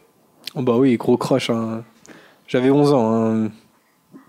Alors, tu peux nous indiquer les scènes où elle a l'appareil dentaire Alors non, c'est qu'à la toute fin. C'est là, elle l'a pas du tout. hein. Euh, on le voit, euh, c'est dans son dernier plan. En fait, on le voit. Aucun enfant ne peut manger autant de bonbons. D'ailleurs, là, les enfants font de la magie dans le train. Il n'y a pas de restriction de la magie à leur âge. Bah, pas dans le Poudlard. Express. Pas dans le Poudlard Express. Nom d'un cri-cri. Ils ont le droit dans le Poudlard Express. D'accord. Bon, le trio qui se met en marche. hein, Ouais. euh, C'est un peu d'émotion là quand même. On avait évoqué le, c'est Marie euh, qui avait écrit Marie, euh, voilà, qu'on connaît bien, le- par rapport à l'aspect physique de d'Hermione, le fait qu'elle ait, qu'elle ait été castée, qu'ils aient casté quand même une fille, une fille très très mignonne. euh, Ouais. Et par rapport à la description qui est faite dans le bouquin, c'est vrai que ça, ça colle pas vraiment, quoi. Il manque plein de choses. Bah, ils ont essayé Et de lui moi, je sais que j'ai trouvé ça dommage aussi. Euh, Marie avait bien écrit là-dessus, à ce sujet-là. Ouais, effectivement. euh, alors après, euh, c'est complexe parce que J.K. Rowling, euh, c'est elle qui a soutenu Emma Watson. Donc, euh, Ouais, oui. bon, mais euh, c'est vrai qu'elle correspond pas à la. Après, ils auraient pu la grimer un peu plus, ou je sais pas. Mais là déjà, on voit qu'ils ont essayé de lui faire un peu les cheveux, vous voyez, un peu mais quand tu vois les suivants, c'est des le boucles. et, euh, angélique. enfin, Voilà, voilà, c'est vrai. Hogsmeade. c'est dommage. Ouais. À la bouille de Neuville. Hogsmeade. Hogsmeade, Ce qui veut dire. ce qui veut dire euh, prelard. Ah, mais oui, je suis bête. Ah. Bah là, je crois que c'est un des moments où on va voir du matte painting justement. Bah là, c'est du. Elle est bien hein, cette arrivée. hein. Ouais, ouais, ouais, ouais, ouais. Ça, L'arrivée le- en le bateau comme ça, c'est caméra. le- c'est les, premières premières années, c'est ouais. ça, hein Tu crois que c'est du matte painting? Ah oui, derrière, ouais. Ah, ouais, ouais. ouais. Ah, les, lumières, les si, lumières vacillent pas. euh, Ah ouais. Tu crois parce que très peu. tu sais, il y a. En tout cas, il doit y en avoir. Mais euh, Ouais. Parce qu'il y a la maquette, hein, et ils ont fait la maquette hein, déjà, donc. euh, Est-ce que c'est pas la maquette qui est filmée euh, c'est possible aussi. mm, ouais. mm, mm. Enfin, en tout cas, on, on, Neville. On y croit, hein, et puis on y a cru, puis on y croit toujours. Alors juste pour, euh, pour euh, Rupert Grint et Emma Watson, donc qui sont euh, les, deux qui complètent le trio. Autant Daniel Radcliffe, lui, avait déjà tourné dans des téléfilms et des films, euh, donc euh, voilà, avait déjà un pied dans le cinéma, que c'est les premiers rôles de Rupert Grint et de, et, de Emma Watson, euh, qui eux viennent du théâtre amateur en fait, qui ont été vus dans des pièces de théâtre amateur et, et voilà, qui ont été choisis pour le rôle. Il me semble que Rupert Grint, à son casting, il s'est pointé et il a, il a lâché un petit rap. C'est vrai? Ouais, il me semble. Alors en fait, c'est la cassette euh, qu'il a envoyée au casting. Dans Ah la, oui, où dans la il rappe, cassette, ouais. il faisait un rap. ouais, Emma Watson, Rupert Grint. Euh, Tom Felton, on l'avait déjà vu, je crois, dans une, au- à la télévision. Maggie Smith. Ah, Maggie Smith, Lucas, tu n'es pas là? Rappelle-toi. Maggie Smith, un peu le choix euh, par défaut. Elle, prend elle a tellement euh, incarné le personnage que bah, c'est difficile d'imaginer quelqu'un d'autre en fait. hein. Et puis là, on est à fond dans la reprise euh, des éléments, euh, enfin des éléments hyper codés des, des sorcières, quoi. hein, euh, Mm. Le chapeau, Chapeau pointu, pointu. la toge, les crapauds. euh, et on va avoir les chaudrons. Enfin, on a déjà eu d'ailleurs un chaudron. Bref, on est vraiment dans, dans tout cet imaginaire-là Les qui, crapauds. qui bien, bien évidemment, peu à peu va, va s'étoffer et, et aller dans d'autres directions. Ouais. euh, creuser cet univers magique, euh, c'est intéressant, euh, voilà, de. C'est le côté enfantin quoi. Ouais, bien Euh, sûr. Puis c'est comme euh, c'est comme pas mal d'histoires qu'on a pu voir, des histoires de vampires. Des, euh, au bout d'un moment, ça creuse toujours. euh, même un truc un peu pourri comme Twilight, tu vois, c'est c'est ça, ça ça démarre avec les éléments types qu'on connaît du vampire, puis ça part vers autre chose. Tom Felton, donc, Andrago Malfeuille. euh, Qui n'a pas beaucoup apprécié euh, Avec sa jolie décolo. les conséquences de son de, son rôle, parce que des gens ne savent pas très bien faire la différence entre un Ouais, interprète c'était à et son- l'époque. C'était à l'époque. euh, Voilà. Bon, bah, lui, pour le coup, il correspond, euh, il correspond vraiment à la description du personnage. hein. la petite saleté. Le regard de Maggie Smith. Génial. Alors, on va découvrir enfin la grande salle. Ah, génial. Non, t'as pas poussé la porte. J'aurais pu pousser les portes de la grande salle euh, lors de notre visite et je ne l'ai pas fait. Oui, il suffit de prétendre que c'est votre anniversaire. C'est ça. Il vérifie pas. Je l'ai lu dans l'histoire de Poudlard. Ouais, ouais. Bon, là, c'est là. euh, donc, le décor euh, a pas changé. hein. Il changera pas pendant les, les 11 films. Il a peut-être été déplacé de studio. J'ai un souvenir comme ça, il, il, il- il parlait, il parlait de ça. On voit derrière les sabliers. faut savoir que les pierres, c'est des vraies pierres. hein. Enfin, tout est vrai, hein. c'est c'est incroyable. Jusqu'à la vaisselle en or. Enfin, Mm, mm. peut-être pas en vrai or, mais. euh, Ceci dit, ça, ça, pour le coup, c'est une bonne anticipation. Puisque Oui. euh, il est. Enfin, là, il y avait quoi Trois livres de sortie à l'époque du premier? Euh, Quatre. À 4, oui. T'es Enfin, au moment de la production, bah, quand, le, fi- le- quand le premier film est sorti, il y avait les quatre premiers livres. Ouais. Est-ce Ouais. qu'au moment de la production, il y avait déjà le quatrième? Je sais pas. Et du coup, euh, bah, Si, la- si, dans l'hypothèse qui euh, beaucoup de gens avaient signé pour trois films, hein, euh, bah, c'est- c'est- c'était logique, quoi. Au moins, t'as un décor qui va te tenir. Mistaigne. Ouais. Mais euh, ouais, ouais, non, c'est vrai qu'il y avait, il y a de l'anticipation. Je trouve qu'il y en a pas assez. Voilà. Euh, bah, tu vois, on voit Richard Harris à l'écran. Est-ce que le choix de Richard Harris, euh, Qui est irlandais, lui, pour le coup. Est-ce que c'était, euh, tu vois, le dernier film 2011, tu vois Je sais pas. Est-ce qu'il, bon, bref, euh, il est, il est, il est mort de maladie, mais bon, Oh, dans ils se sont pas posé la question de, Je de pense cette qu'ils se disent pas ça. hein, non, ils se disent pas. Bah ouais, mais tu peux quand même. Enfin, je sais pas. C'est complexe. Quand même. Il est très bien dans le rôle en plus. hein. Et puis on sait, on sait pas ce que l'avenir nous réserve. Puis hein. attends, il y a des gens qui n'ont même pas vu le changement de casting. Oh Bah, Il y, a- Oh. il y a des gens. Bah non, mais la voix n'a pas changé. Pour les gens qui l'ont Ouais, découvert en français, Ouais, la voix n'ayant pas changé, t'as beaucoup de gens qui ne se sont pas aperçus que c'était pas le même acteur. hein. Ouais, ouais, ouais. Alors après, euh, pff, même le personnage change d'interprétation. Oui, du on passe quand même d'un papy à quelqu'un de. Un peu plus remuant. Ouais, voilà. Mm. Bah, c'est vrai que c'est peut-être plus lissé en VF, euh, surtout que bah, en anglais, euh, Michael Gambon prend un, un accent complètement différent. Enfin là, euh, pour le coup, on peut, les Anglais, les anglophones de façon générale, peuvent pas se tromper. La fille de, de, de Chris Columbus, hein, qui joue Susan Bunn, Ah, c'est vrai Ah ouais c'est sa fille. Et oui, Alan Rickman, Alan on te Rickman. regrette aussi. Chris, les bons tuyaux. Alors Chris les bons tuyaux, c'est ça. D'ailleurs, on, on la, on la reverra, sa fille, dans la chambre des secrets. Elle est assise à côté de de de- d'Hermione pendant le cours de Gilderoy Lockhart. Elles sont en train de baver toutes les deux. Et bien, la petite rousse qui se trouve à côté de d'Hermione, eh bien, c'est la fille de Chris Columbus, le réalisateur. Alors tu disais anticipation, mais il y a quand même assez peu d'acteurs qui ont changé au casting parce que euh, là, euh, toute la bande des jeunes là qu'on voit, on les va les voir jusqu'au huitième film. Bah, la meilleure anticipation, ça reste les personnages principaux, c'est clair. C'est un choix. Mais même secondaire. Ouais, c'est vrai, c'est vrai, c'est vrai. Euh, s- sauf euh, Goyle. Oui, euh, la prison. Là, il pouvait pas anticiper. Là, je pense, Il pouvait pas trop anticiper. hein. Alors attendez, faut... je j'ai pas suivi. Bah, il s'est fait arrêter pour trafic de drogue. Ah, c'est vrai. Mm, mm. Et du coup, il était en hein, zonzon pendant. Et c'est pour ça qu'il est remplacé par Blaise Zabini. euh, Dans les... Par exemple, euh, dans la salle sur demande, à la toute Mm. fin, eh ben, c'est censé être Crabbe et Goyle. Voilà. Mais ce Oui, n'est pas le cas dans les, dans les films. Pour cause de garde à vue. ah bah tiens, on le voit Fleetwick euh, derrière. Mm. Voilà, Fleetwick. Ah, là, aussi, par euh, contre, euh, j'avoue, il est mal incrusté. là. Je- je- En plus, la tête, j'ai l'impression, Ouais. est aussi. euh, Ouais. une- Ouais, ça- ça- ça- Par contre, ce mouvement de caméra est une super idée. hein. Puis on voit le, le, le gigantesque. L'ombre portée sur le. ah, C'est c'est vilain, par contre. ça. Ouais, bah ouais, ouais. Enfin bon, quand on était gosse. euh, Toute la tête est. c'est dur. Par contre, euh, matte painting, euh, je pense, sur les vitres. hein. Possible, ouais. Ouais. Ah, on y a cru. Est-ce que Harry est un chapeau flou? Non? Non, il était pas loin, mais non, c'en est pas un. D'accord.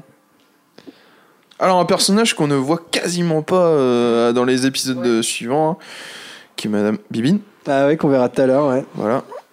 Bah ouais, parce que bah on en avait parlé, effectivement. euh, cours de vol, ils les ont qu'en première année, on est d'accord. hein. Après, on n'entend plus parler des cours de vol. C'est une initiation au Quidditch, en fait. Qui est une actrice américaine, Madame Mhm. Ebine. Une, euh, peut-être la seule d'ailleurs, du cast- de tout le casting. Ah, les elfes de maison, ils ont bien travaillé, Hermione? Alors, ça, par contre, c'est le truc qui m'aurait bien plu. C'est la bouffe. C'est Ouais, la bouffe, c'est la oui, la bouffe. Ça te change du self, là. hein. Ah là, oh la vache. Sauf que apparemment pendant le tournage, vu que ben un tournage ça ne se fait pas en deux minutes, ils passaient des jours entiers dans la grande salle avec euh, ce genre de nourriture sur la table et que apparemment fin de la journée ça commençait à cocoter sévère et qu'il y en a plusieurs qui étaient totalement incommodés par l'odeur de la bouffe. Et en plus, ils mangent, hein, tu vois, ils sont obligés de manger. Ouais, mais parce que du coup ils faisaient les scènes où ils mangent Ouais. avant Ah ouais. et après ils faisaient toutes les autres scènes. Sauf que du coup bah, à la fin de la journée ça pue sévère. Ouais, Ah bah surtout ouais. que le petit secret derrière les scènes où les gens mangent, hein, et ça c'est dans tous les films, c'est qu'on pense toujours ah bah ouais c'est super ils ont mangé pendant le tournage. Mais quand il y a 15 prises à faire et qu'on doit encore bouffer les pâtes avec le même appétit, euh, un peu difficile. John Cleese, John- ouais. Pareil un personnage qu'on revoit assez peu. hein, euh, Ouais, ouais. Notamment parce qu'il n'y a pas sa scène dans l'ordre du Phénix où Harry euh, lui pose des questions après la mort de Sirius. Ça c'est vrai que c'est un peu vieilli pour le coup là, les fantômes. euh. Bon, le baron sanglant, c'est Capitaine Crochet. C'est hein. exactement ce que j'allais dire.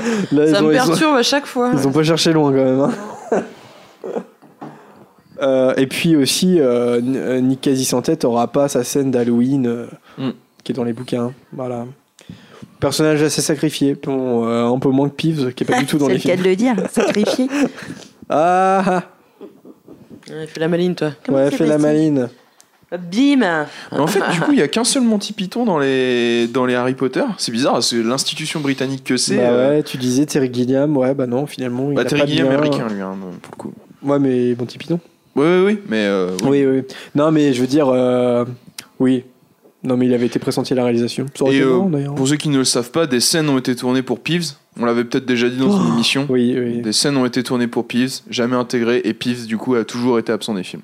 Et surtout que Da- David Neyman a, a promis aux fans qui nous les voilà qui, montreraient les rushs. Ça n'a- ils ne l'ont pas encore fait. Voilà. Donc euh, il est serait temps. Hein. Montrez-nous. C'est juste pour le fun. On s'en fout. Voilà.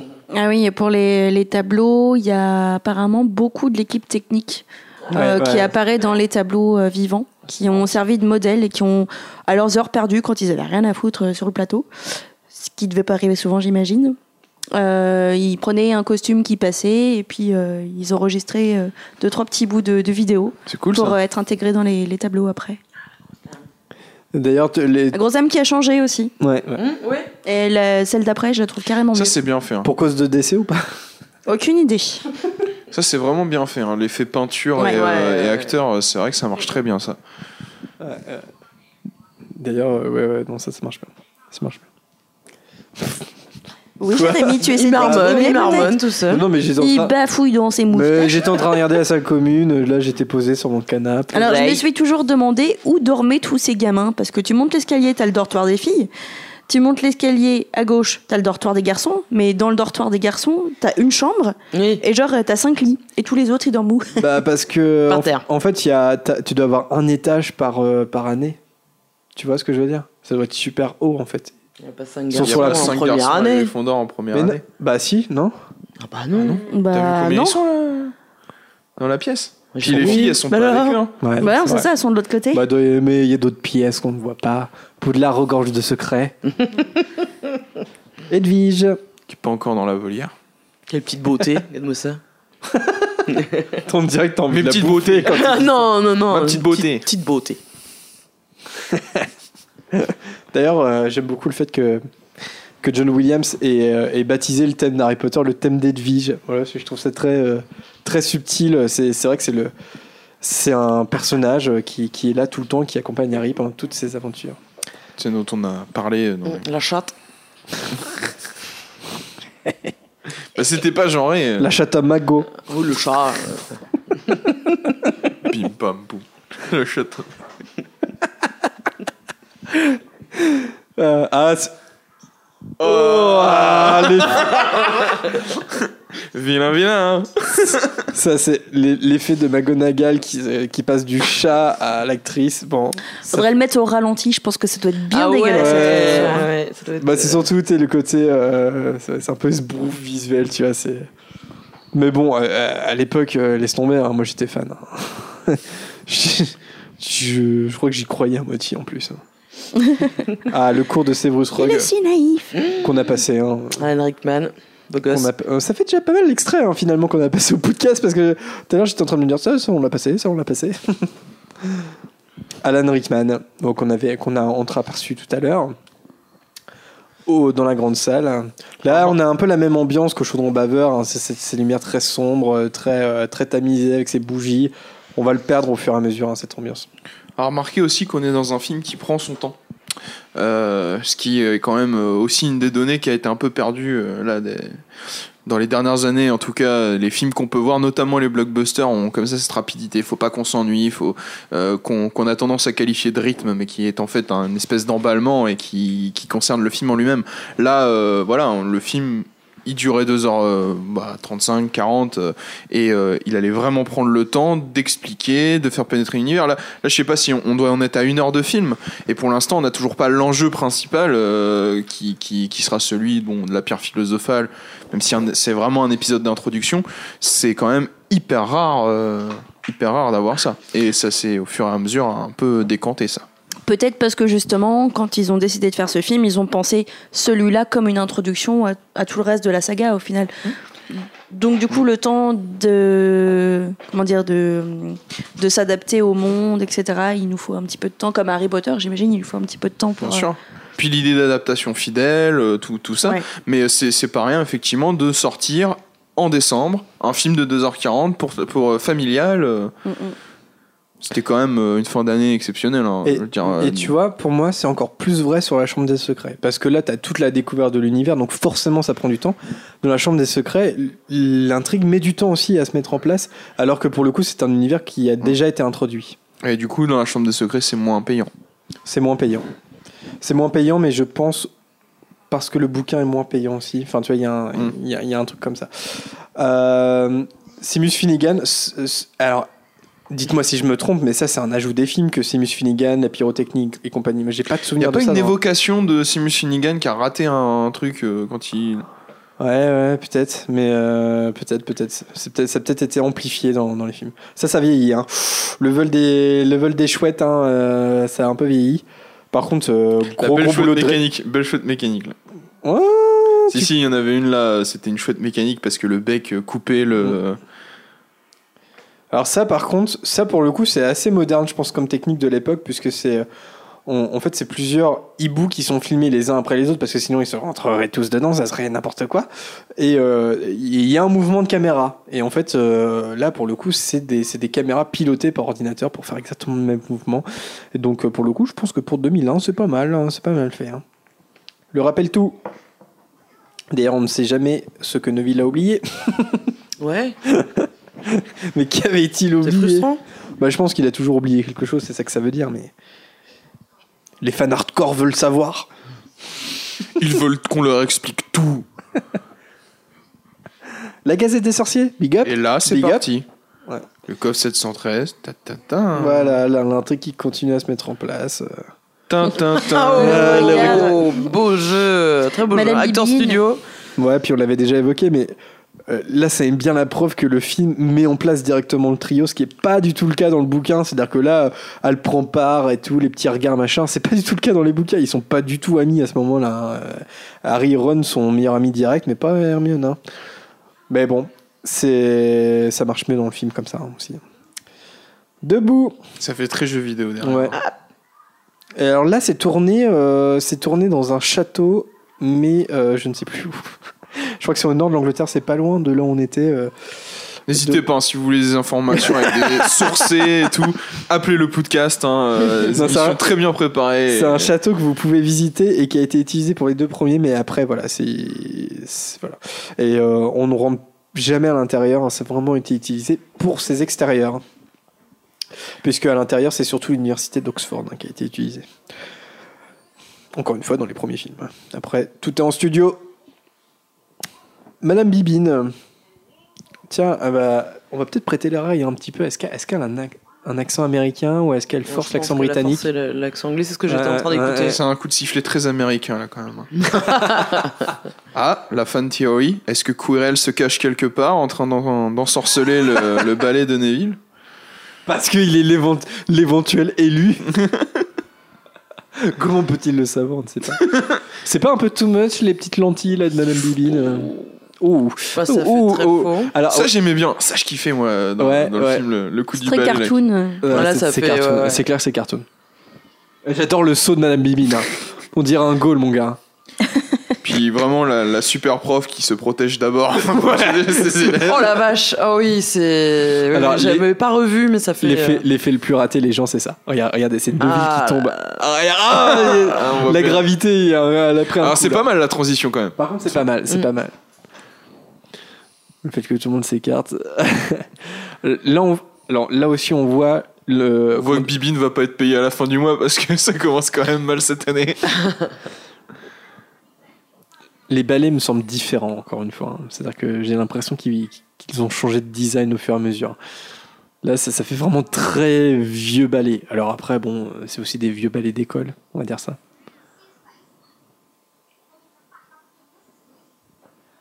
Voilà, on est très fidèle hein, avec Malfoy qui veulent le rappel tout. Et ça va provoquer Harry qui va voler sur son balai. J'adore la façon dont Malfoy... Regarde. Harry contre- Ah oui. Harry contre l'Arien. Ça, c'est pas mal fait, tu vois, parce que ça, ça devait être une galère quand même à faire. Bon, là, par contre, l'écran vert. En veux-tu, en voilà.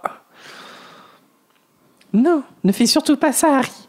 Tu as entendu, entendu ce que Madame Bibine a dit Pourquoi ils t'ont pas appelé pour la VF C'est ça qui m'étonne. Et le pire, c'est que je pourrais le faire. Je te jure que je pourrais le faire sur celui-là. Dire un balai, ça doit quand même pas être confortable du tout, surtout pour les garçons. Oui. Bon, les filles aussi, hein, ça doit. Oui, non, mais oui, Précise, sauf- Vanessa. oui. Bah, les Ça, c'est du les painting, par coucougnettes, exemple, là, euh, tu fais derrière. comment? Tu les mets des- du même côté, une de chaque côté? Tu, fais, tu fais comment? On va avoir des commentaires là-dessus. Donnez-nous vos avis, ça nous Ah, une intéresse. de chaque côté, parce que ça fait une bonne balance, tu vois. Ouais, parce qu'après, en plus, t'es déséquilibré, du coup, Voilà. si tu mets tout du même côté. Mm, mm. T'as tendance à tirer à droite ou à gauche Ouais, selon le côté que t'as important, choisi. c'est vrai, c'est important. Après, tu dis, ouais, mon Allez. balai, il est mal réglé. Tout ça. Première journée d'école, acclamé comme un. Comme un héros. Adrien ne prend pas part du tout à ma question. hein. Qui était. Excuse-moi. pas du tout J'étais dans la scène. dis- Qui était que sur un balai, tu les mets à gauche ou à droite Ou euh, les deux. Bah, t'es couillonnesse, mon gars. D'accord. Essayons si, tout si, de ça suite. parlait de ça. C'était ça la question. Sors-nous un balai, Adrien, on va regarder ça. Bon, moi je pense que comme t'en as deux, tu peux en mettre une de chaque côté. C'est ça, C'est ouais, l'équilibre. D'ailleurs, hein. c'est Ah l'équilibre. ouais. C'est Tu mets l'équilibre. tes cognards là, bien posés, caca. T'es cognard. Ou t'es vif d'or. Ah, le seul moment de courir en cours. hein. Avec un iguane.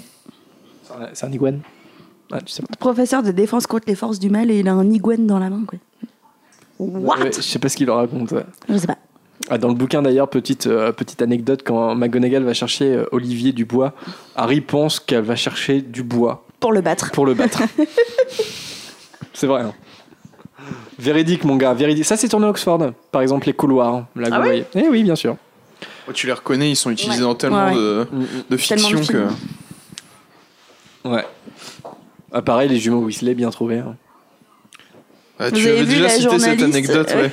De quoi Vas-y, mais- Ils sont par où Les journalistes euh, qui les Ah, avaient oui. en interview et qui fait mais sinon vous êtes jumeaux dans la vraie vie et il y a un des deux qui a dit bah euh, ça va vous paraître incroyable mais on s'est rencontrés au casting C'est énorme comme répartie. mais direct, ils ont l'air, euh, géniaux, Il a trouvé direct le Ah ouais, truc. ouais. Alors je sais plus si c'est Ça James. leur va bien le, le rôle. hein. Je sais plus, ça doit être James, euh, James Phelps.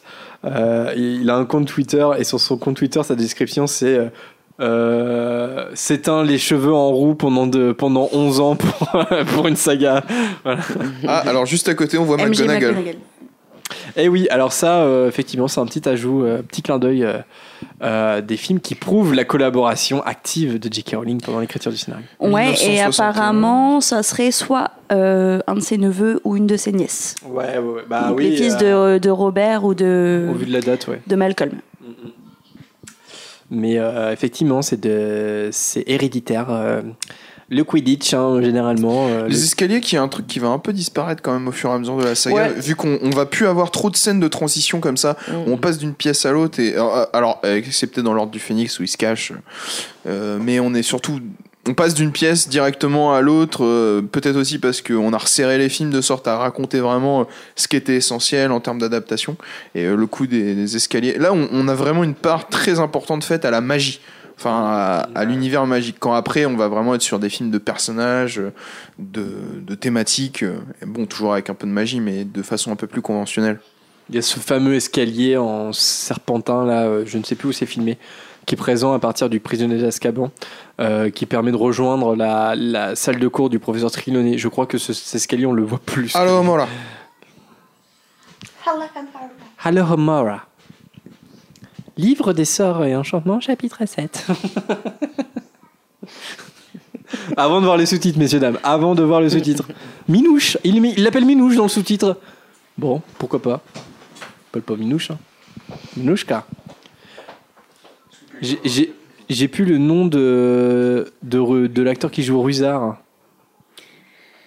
Euh, Ouais. C'est David. David, qu'on- qu'on- qui est dans The Strain. David what qui est dans Game of Dans Thrones. Game of Thrones hein. aussi. Mm. Ah, Le chien, ça marche encore pas mal. Hein. le chien à trois têtes. Ouais. hein. Ouais, ça va, Mm, ouais. mm. Ouais. Non, de- globalement, moi je suis plutôt contente des effets parce que. comment je- t'avais dit euh, Pardon, donc, J'avais dit quoi? Dru Dru. Dru. Oh, celui-là, Ah, oui, de été vertige pas mal. crochet. Elle me dit, c'est- Quand il y a c'est beaucoup très de poils, poilu. c'est Dru. Bah, c'est Dru, voilà. Qui vous a parlé de Dru? Eh pardon Prune, je, je t'ai coupé. Non, c'est pas grave, c'est juste que. je- En fait, euh, j'avais peur que les effets soient moins bien que ça avant de le revoir. Je trouve que ça. Non, non, non, ça passe très bien. Et puis, c'est- ça fait partie du, du charme aussi. Hein. Mm. Alors la découverte euh, de Touffu ne se passe pas comme ça dans les bouquins. Est-ce que vous vous souvenez dans l'école des sorciers comment ça se passe? Mm. Ça remonte, ça remonte. Ça remonte, hein. Euh, Ouais, non, je me souviens Non. pas. Alors en fait, euh, c'est la fameuse scène du duel à minuit qui a été euh, coupée hein, dans, dans les films puisque Malfoy provoque Harry en duel. Duel de baguette, c'est en fait un piège puisqu'il il dit à Rusard, eh ben il y aura Harry Potter et Ron Weasley ici dans la salle des trophées euh, machin. Et en fait, ils sont rejoints par Neville qui a oublié les mots de passe et euh, Hermione euh, qui, qui est avec eux aussi. Donc en fait, ils sont tous les quatre et c'est en, essa- en, en tentant d'échapper à Rusard qu'il monte au troisième étage et qu'il découvre Touffu. Olivier Dubois, qui était mon petit crush quand j'ai découvert Harry Potter. Ouh, ouais, ouais, ouais, ouais, moi j'avoue oui. aussi, ouais. Oh ouais. Ah, et je ouais, et ouais. Regarde ça, ce petit visage angélique avec ses, Ouais, puis on avait, ses sourcils euh, touffus. Enfin, moi perso, j'avais 11 ans, c'était un, c'était un vieux, quoi. Donc, euh, oh, il y avait un petit côté euh, Ouais. Puis mature, le quoi. petit col roulé Steve Jobs. C'est le col tout, roulé, euh, ouais. L'expérience, Margot l'expérience. Exactement. Putain, vous êtes grave. Sean Biggerstaff qui était à la dernière convention Harry Potter, euh, Ah, Welcome to the Ah, Magic School, ça, euh, et qui a joué dans un très bon film qui s'appelle Cashback. Oui, tu l'as dit la dernière fois, et c'est vrai que c'est un très bon film, je confirme. Oh, trop fort Harry, et il aurait pu être un très bon batteur. 10 points. 10 points. 10 points for Harry Potter? Euh, ouais, Olivier Dubois. Euh, c'est euh, c'est bête, mais Olivier Dubois, il a des origines françaises ou pas? Canadienne, peut-être? Ouais, ouais. Peut-être Veux-tu cana- que ouais. je regarde? Olivier Dubois. Olivier. Ah, c'est vilain. tu salis tout, Jérémy. C'est- Je sais pas si notre auditrice à- au Québec nous écoute, c'est pour toi. hein. Ça aurait été marrant qu'il y ait un, un- un personnage qui a un accent français dans Harry Potter. Ouais, carrément. Le vif d'or, eh bien. Alors, je tape quand même Olivier Dubois sur. Ah, t'es là. Donc, Là, je non. tombe sur Non, un profil LinkedIn d'un mec. Alors, euh, Olivier Bon, il y en a plein Dubois, qui s'appellent c'est un chorégraphe, voilà. Non, Ah. euh, c'est quoi le nom déjà? Dubois? Non Mais pourquoi euh, qu'est-ce pourquoi je cherche Pour savoir, l'acteur. Le nom de l'acteur, non? Non, Sean Biggerstaff. Non, pour, euh, bah, pour savoir. Allez, euh, s'il a des. Oui. Ouais, tu tapes ça dans le Wikipédia, tu vas Ouais. Est-ce que ça serait bien le même vif d'or hein, avec lequel. Euh, que- Non. euh, non, c'est pas le même. bon. C'est impossible parce que les vifs d'or ont une mémoire tactile. Ouais. Donc La il faut pas le toucher, même le fabricant. Ah, euh, ne peut pas toucher le vif d'or. Il porte des gants parce que en cas de d'égalité, euh, en cas de contestation, il regarde lequel a vraiment touché en premier. Ouais. Donc ça doit être un qui a déjà été utilisé Il ou un pour les entraînements. Il est vrai. Alors. Warwick on Davis. tourne euh, et on abaisse. Euh, arabesque et abaisse, n'importe quoi. Warwick Davis qui, qui joue un Ewok hein, dans Star Wars et, et, Ouais. et qui est le héros de Willow. Oui. Voilà, donc euh, aussi un grand nom du divertissement, du divertissement que l'on aime. À Mélenchon Power. La fameuse scène des, des Wingardium Leviosa qu'on a tous fait à l'école Parodié, notamment. avec son petit Rien stylo sur. Olivier Dubois et ses origines euh, Vous- vous canadiennes. pensez que le, le- ce symbole-là, du coup, la, la façon de tourner et d'abaisser, et tu disais Mélenchon, mais c'est le phi. Est-ce qu'il y a vraiment un lien? Est-ce que c'est pensé ça? Entre Mélenchon et Harry Potter? Non. pas entre Mélenchon et Harry Potter, entre la forme du phi et euh, la façon, parce que ça permet d'élever les objets, ce, ce sortilège-là. Ah non, et la c'est possible. Non, c'est. Bah, moi, je. Oui, je. Pas Mmh. Oui, bah oui. mmh. La Ah, philosophie euh, loin, sert à élever ton esprit. Mmh. Mhm. Je n'ai jamais euh, personnellement euh, trouvé que la philosophie m'élevait l'esprit puisque je dormais en cours, mais après. Non, moi, entre moi qui euh, dis euh, le latin en intro et toi la philosophie là. euh, J'ai eu 4 au bac. Steadicam. QF7, bim Ah oui, oui. Ah, la scène où elle va chialer comme un petit bébé. Regardez la gueule de Simus. Sniff, sniff. J'avais un pote qui était coiffé pareil. Ça paraît, ce serait bien Oxford, hein, tous ces, tous ces décors-là. Ah oui, Halloween. Alors, euh, des Super. citrouilles qui nous indiquent que c'est Halloween. L'entrée, c'est Oxford. Ouais. Il y a la porte, il y a les escaliers. Et évidemment, comme repas très équilibré, ils ont que des friandises à bouffer. Ouais, oh là, Oh là cette là là scène. Il reste pas des petits gâteaux là Ah, c'est vilain. Ouais. Bon, Enfin, là, il n'y a pas grand chose qui me donne envie, moi. Alors. Ouais, Ah, Très si, très beau piché à tête de sanglier, j'ai- j'ai- j'aime beaucoup. C'est Parce que le sanglier, euh, c'est un Non, peu l'emblème de, de Poudlard aussi. Parce qu'il y a deux sangliers Ah ailés oui. qui gardent Ouais. la porte. euh, Ouais. tout à fait. Euh, petit, euh, petit big up à Matthew Lewis hein, qui, joue, euh, Ne- euh, qui joue Neville et qui n'a pas du tout changé physiquement. hein. Non, pas du tout. Un troll dans les cachots Je voulais vous prévenir Grosse lopette de QRL. Grosse Bon, lopette de Drago surtout. c'est hein. ce que j'allais dire. Ah bah là, on, on peut entendre la voix originale de, de Richard Griffiths qui est très différent. Ah mais non, Richard, pourquoi j'ai dit Richard Rich- Harris. Richard Harris, voilà, je confonds. Richard Harris, qui est très différent de, de Michael Gambon. hein. En version originale, bien sûr. Euh. Et donc euh, là, on va avoir la fameuse scène du troll dans les toilettes. Et je ne dis pas de bêtises, c'est encore tourné à Oxford. Euh, on peut visiter. hein. Même là, même là, c'est Oxford. hein. Ah oui, ça c'est sûr. Ça c'est Oxford. Ou alors c'est l'église. Ça fait un peu Enfin, cheap, non? Non, non, c'est une église qui est dans l'université d'Oxford. Si, si. Si, si, si, ces couloirs-là, c'est sûr. On le voit que visiblement les exercices d'évacuation ne sont pas très réussis puisque C'était pas Vigipirate à Poudlard hein, à ce moment-là. hein. C'est pas très euh, réglo tout ça. hein. Alors dans le bouquin, il y a un truc euh, qui est pas dans le qui est pas dans le film, c'est que en fait Harry, Ron, d'abord ils voient le troll, ok, et en fait ils ferment la porte pour l'enfermer et puis ils se disent bon bah on va voir Hermione, sauf qu'ils se rendent compte que Hermione est précisément dans dans la pièce où en fait ils viennent de l'enfermer avec le troll. Ça ce n'est pas dans le film. Le troll, alors est-ce qu'il a vieilli? Alors si je me trompe pas, euh, Un petit peu vieilli, hein. Moi, je- le troll, ça serait bien une création euh, française de la, de la Ah. compagnie euh, Buff. Buff. Buff, tu dis Buff ou moi je Ah, dis Buff? Buff, ouais. Tu dis Buff? Bah moi je suis, de végétarien. Pierre Buffin. je suis végétarien, je dis Buff. Oh, le punchliner. Oh là là, ça n'arrête pas. Festival. Euh, non, je sais pas. Non, merci Vanessa, je ne veux pas prendre de café. oui, oui, non, effectivement, je, crois que Buff, la, compagnie française d'effets spéciaux, a contribué à faire ce troll. Voilà. Euh, tiens, un petit mot, parce que je voulais le dire sur, la scène des sortilèges. On voit aussi qu'il y, a un- il y a eu un changement à partir du 3 sur, le- sur tout le. Oh, il, est oh, il est mal fait. Oh, Qu'est-ce qu'il est mal fait. Surtout les prop design. Ah ouais, ouais, non, Harry, c'est une catastrophe. Là, c'est c'est un jeu vidéo. Euh, on voit très bien que la baguette d'Harry, c'est pas la baguette d'Harry. Ils ont un peu tous le même, le même espèce de bout de bois. Voilà. Et euh, donc, en fait, quand la baguette d'Harry, bah, c'est à partir du 3, encore une fois. Quand ils ont refait, euh, remappé tout l'univers. Tu tournes et abaisse. La France insoumise. Dégagez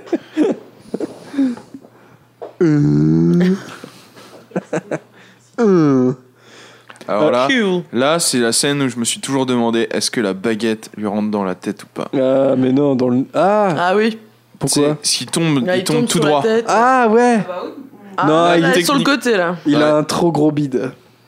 Il l'a pété. Ouais, il a un trop gros bide. Je pense que non, ça marche pas. Il est mort? Non, seulement assommé. on sait plus. Quand on sait plus quoi dire, on fait. On fait les, les doubleurs. On fait... Quoi? Quoi Qu'est-ce que. Tu peux aussi rien dire. Ah, tu peux aussi rien dire. De la mort de troll. Elle est très sympa pour être.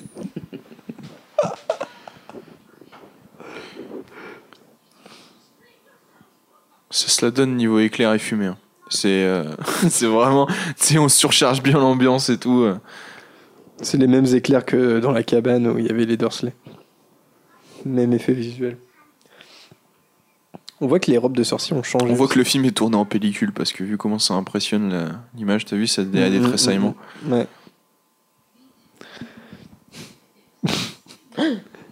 Le genou poilu d'Alan Rickman. Au Moyen-Âge, ça aurait donné une belle salle d'amour. hein. ah bah, ça aurait choqué la moitié de la population. Érotique. Un genou. Ah bah tiens, on, on a fait un épisode sur McGonagall euh, la semaine dernière. Je crois pas qu'on a évoqué ce passage-là sur le fait qu'elle récompense Harry Euh, et Ron. Ouais. Voilà, on en a c'est quand parlé. même une belle preuve de euh, bah, transgresser les règles. Ça peut rapporter des points. Donc, euh, non, c'est vrai. Mais, Mais pas trop quand même. pas trop, 5 points chacun. attends, il faut pas Pour votre chance insolente. D'ailleurs, dans le bouquin, Ro- Ron compte combien de points ça a fait gagner. enfin, non, dans le film aussi, je crois. On va voir ça tout de suite. Alors ça, c'est un truc qui est pas crédible par contre. C'est c'est- c'est ça en fait. Mm. C'est- c'est- ce que ça nous donne comme indication sur le personnage est quand même. euh, Bah, c'est faux parce que c'est lui qui l'a fait arriver, voilà. le C'est- troll. et, et- et ça, c'est vraiment de la manipulation. Et, je- et je trouve pas ça très joli, monsieur Columbus. Non. D'accord. je tiens à le dire. D'ailleurs, on- quand on avait 11 ans, qu'on a vu le film au cinéma, on ne s'est pas fait prendre par ça. si complètement.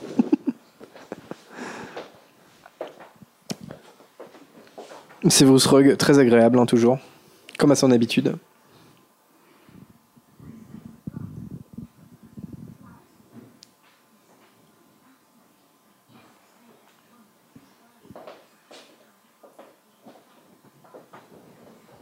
Donc là, ça devient crédible que Hermione euh, prenne part hein, euh, à l'enquête, puisque c'est précisément à, partir de ce moment-là euh, qu'elle rejoint en fait Harry et Ron et qu'elle devient leur amie. Donc là, on est sur des scènes assez euh, similaires euh, au livre.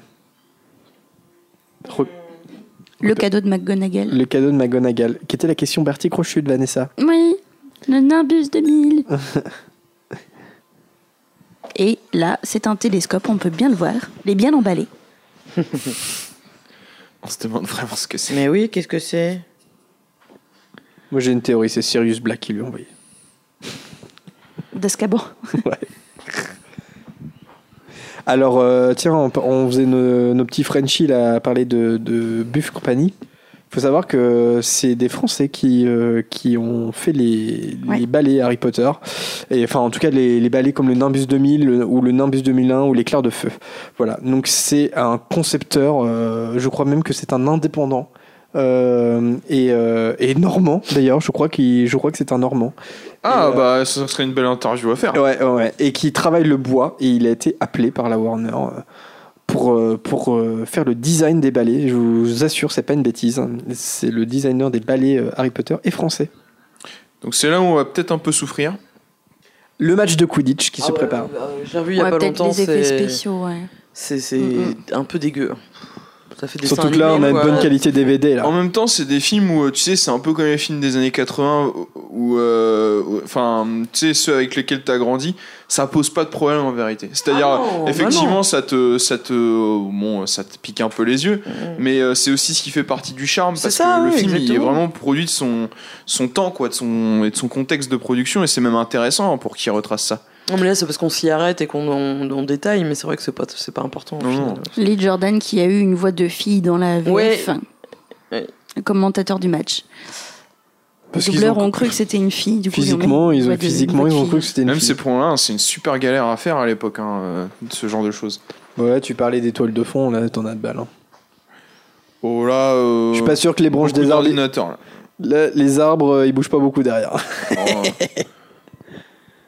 Bah ouais, c'était un défi technique hein, quand même le Quidditch hein, pour le essayer de rendre le le jeu euh, crédible. C'est facile à écrire dans, dans un livre pour le coup pour J.K. Rowling. Un peu plus difficile à le mettre en image. Écoute, euh, Pour l'instant, ça va. Il bouge bah pas ouais, trop. non mais Non, ça Quand le match va vraiment commencer. Ah ouais, Ah ouais, Ouais, ouais, Moi je trouve que ça va. Mais encore une fois, c'est dans en, en 2001 quoi. Et là, on regarde le film en DVD. hein. Ouais. En Blu-ray, euh, ça doit être encore plus euh, Ah ouais, ouais, c'est vrai. compliqué pour lui. hein.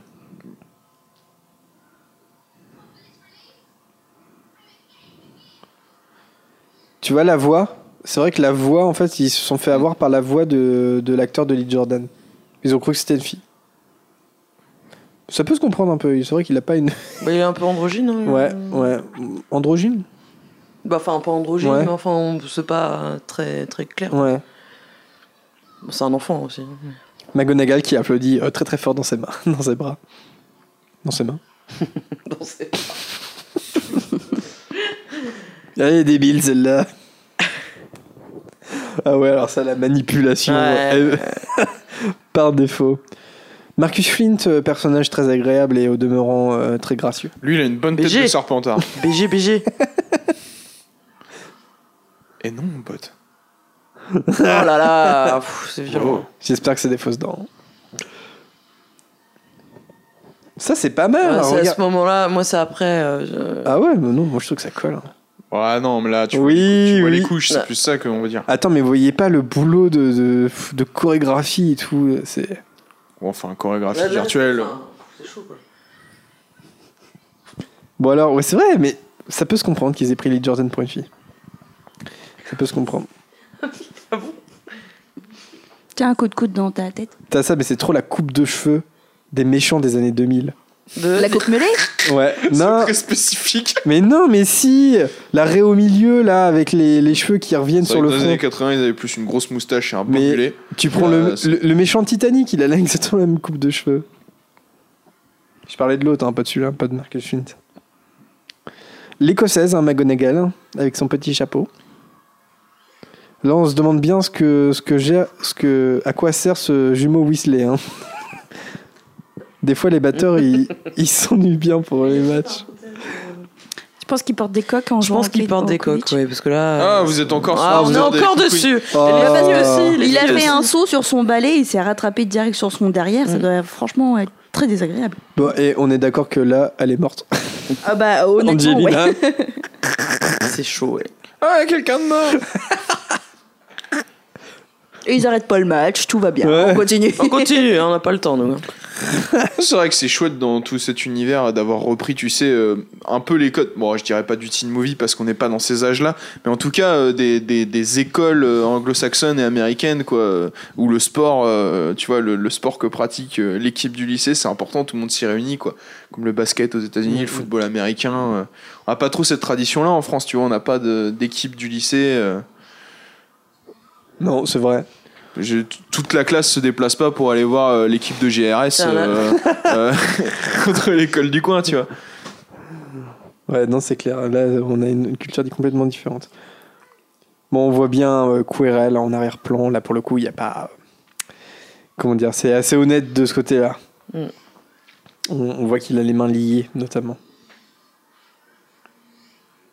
Alors d'ailleurs, euh, la, la formule magique que va prononcer Hermione est créée pour le film, puisqu'elle utilise ses flammes bleues dans le livre. Et donc ils ont créé, euh, ils ont créé une incantation pour le film, qui est, qui est fla... euh, Lacarnum inflammare. Donc euh, c'est du latin pour euh, cap qui brûle, quoi. Euh, Là, ça sert le latin. Hum Adrien, ça sert le latin au final. Ah Hein oui. Mais oui, non, mais ça, ça sert, mais pas en cours. Un cours de magie. Il y a votre cap qui a pris feu, j'ai toujours adoré cette réplique. Euh, Quirrell ne fait rien. Euh, euh, n- Si, derrière, il a les mains sur liées. le précédent plan, il ne faisait rien. Il était en train de regarder le match en mode. Ah ouais, Ouais, Il je- a pas la bouche qui... C'était très visuel, hein, c'est- donc euh, c'est- ouais, t'es pas, euh, Ouais. pas très investi. On a l'impression que sa mission, il a pas vraiment envie de l'accomplir. C'est Bah en même temps, c'est... Oui, oui, il a pas vraiment envie de... Il- Non, il a pas vraiment envie de l'accomplir. Mais d'ailleurs, je me, je me pose la question, il veut tuer Harry, mais Voldemort ne- veut tuer Harry de ses propres mains. Il, il a demandé à Quirrell de le tuer Il a pas demandé à Quirrell de le tuer. Parce que... Ouais, c'est compliqué cette histoire. Je pense que c'est pas... Pour le coup, c'est pas hyper anticipé de la part de J.K. Rowling. La Pas- fin de Devonsky. Surtout que si Quirrell il avait vraiment envie de tuer Harry, je veux dire, euh, la vache, il aurait pu le faire mille fois. hein. Et donc là, on est là pour le coup sur le bon vif d'or. une disait magie iconique de la On est sur du surf un petit peu. Donc c'est c'est la beauté d'Harry d'Harry Potter, hein, c'est que cette scène anodine qui semble un peu rigolote de Harry qui avale le vif d'or, et ben en fait ça va devenir un élément clé dans le dernier tome de- d'Harry Potter. C'est ça qu'on aime. Ah, tu vois. Ça, je sais pas ce que c'est comme bruit. C'est en dessous? La tête de... La tête de Neville.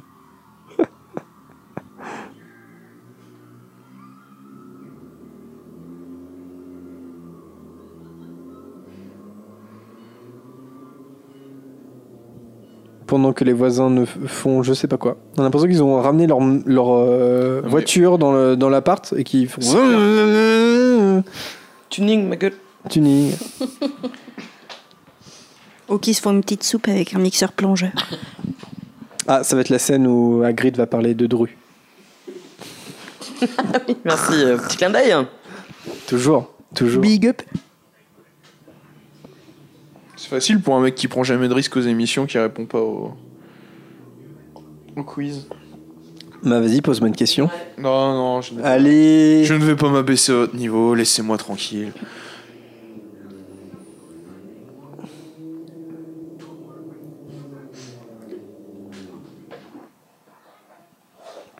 On commence à être happé par le film.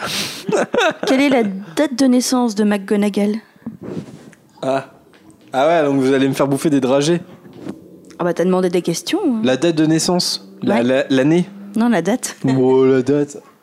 Bon, l'année, euh, je dirais. Euh... 19... C'est dans les- dans les années 30, ça c'est sûr. 33 35. Oh, tu me l'as fait. Tu me l'as fait. C'est le 4 octobre, comme mon papa. Mais pas 1935. On avait déjà parlé hein, de. Ah, quand on avait fait euh, l'épisode sur le livre euh, d'Harry Potter à l'école des sorciers, on avait parlé hein, de tout ça, Nicolas Flamel, donc euh, ce personnage, donc pour le coup existant euh, et enfin euh, étant réintégré dans l'histoire, euh, mais d'une autre manière, euh, tout comme Merlin existe dans l'univers d'Harry Potter. euh. Puis un peu comme Toufuk et Cerbère, mais Bon, Merlin, on n'a pas de preuve dans son existence, donc c'est complètement con ce que j'ai dit, mais. I want to believe. On était à Brocéliande et, euh, et on l'a pas vu. ah, la fameuse scène de Noël avec Fleetwood qui utilise Allo Mora pour mettre les petites guirlandes. C'est un- Non, Wingardium les vieux. Euh. Wingardium les vieux. Scandale Scandale. Putain, il y a plein d'auditeurs du podcast qui sont très déçus là. Qui se disent. Choqué, déçu. Ouais, choqués et déçus. Mais moi je vous dis, c'est la première fois que je vois le film. hein. Je suis agréablement surpris. Non, sérieusement, c'est votre combien fois Tiens, ça c'est intéressant. Euh, bon, je sais pas, j'ai pas compté. Oh bah là, ouais. Quand j'étais petit, j'avais la VHS, euh, je l'ai saigné. hein. Ça doit être pas loin de la, la, ouais, la 15e, j'en sais rien. Depuis. Ouais, moi ça doit être mais la 11 sixième ans. ou septième fois. Quelque chose comme ça. D'ailleurs, je précise à des auditeurs jeunes qui nous écouteraient, la VHS, c'est ce qu'il y avait avant le DVD. Ouais, Et Camille en a une. Ouais, mais moi, je l'ai est toujours. so non, old. je crois que je l'ai vendu une fois à tout. Moi, je dirais que je l'ai vu au moins 50 fois, facile. 50 Non, 50 fois facile. 50 fois Ah ouais Mais moi, il y a que 120, euh, les 120 jours de Sodome que j'ai vu, moi. Euh, 50 fois.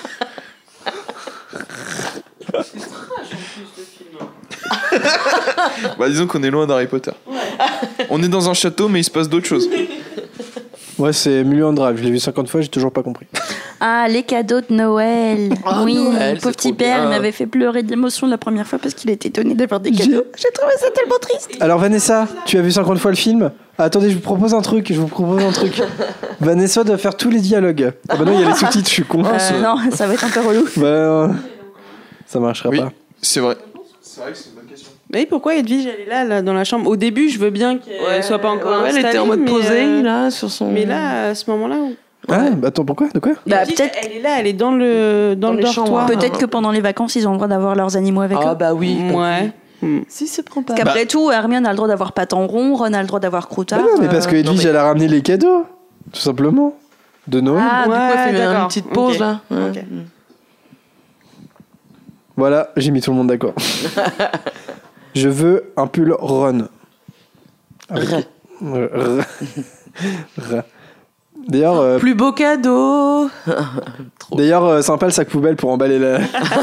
Ouais, puis leur sapin, il est un peu miteux hein, quand même. Oh là là, moi je Non, il, hein. il est réaliste, le sapin. Ouais, moi je le trouve miteux. D'ailleurs, petit détail, euh, les, les, les boîtes de dragées surprise me paraissent énormes. Non? Elles sont pas faites comme ça. Hein, C'est celle de. Noël, ça doit être une, une Ah, spéciale. Ouais. King size. Tant qu'à hein, faire des théories à la con. Pardon. Bertie Crochu fait. Bon, ah, c'est marrant comme petit effet ça. Ouais. Et t'as pas mangé de dragée au fait tout de suite avec ma question? Allez, allez, allez. Ouais, donnez-moi-en. hein. Allez, hop. Fais voir. Mais je connais pas les. Ah, vas-y, Non, c'est pas vomi, Ça se vomi, je la ça. reconnais par contre. Ça se mange, bah vous en savez rien. Citron. Ah, on en a Ah testé non, il fait plus la que grimace. toi, de toute évidence. C'est dégueulasse. Oh, accident, accident. Ah, accident, sur le- accident. Alors, euh, nous avons un accident de caféiné sur un fil jack. Voilà.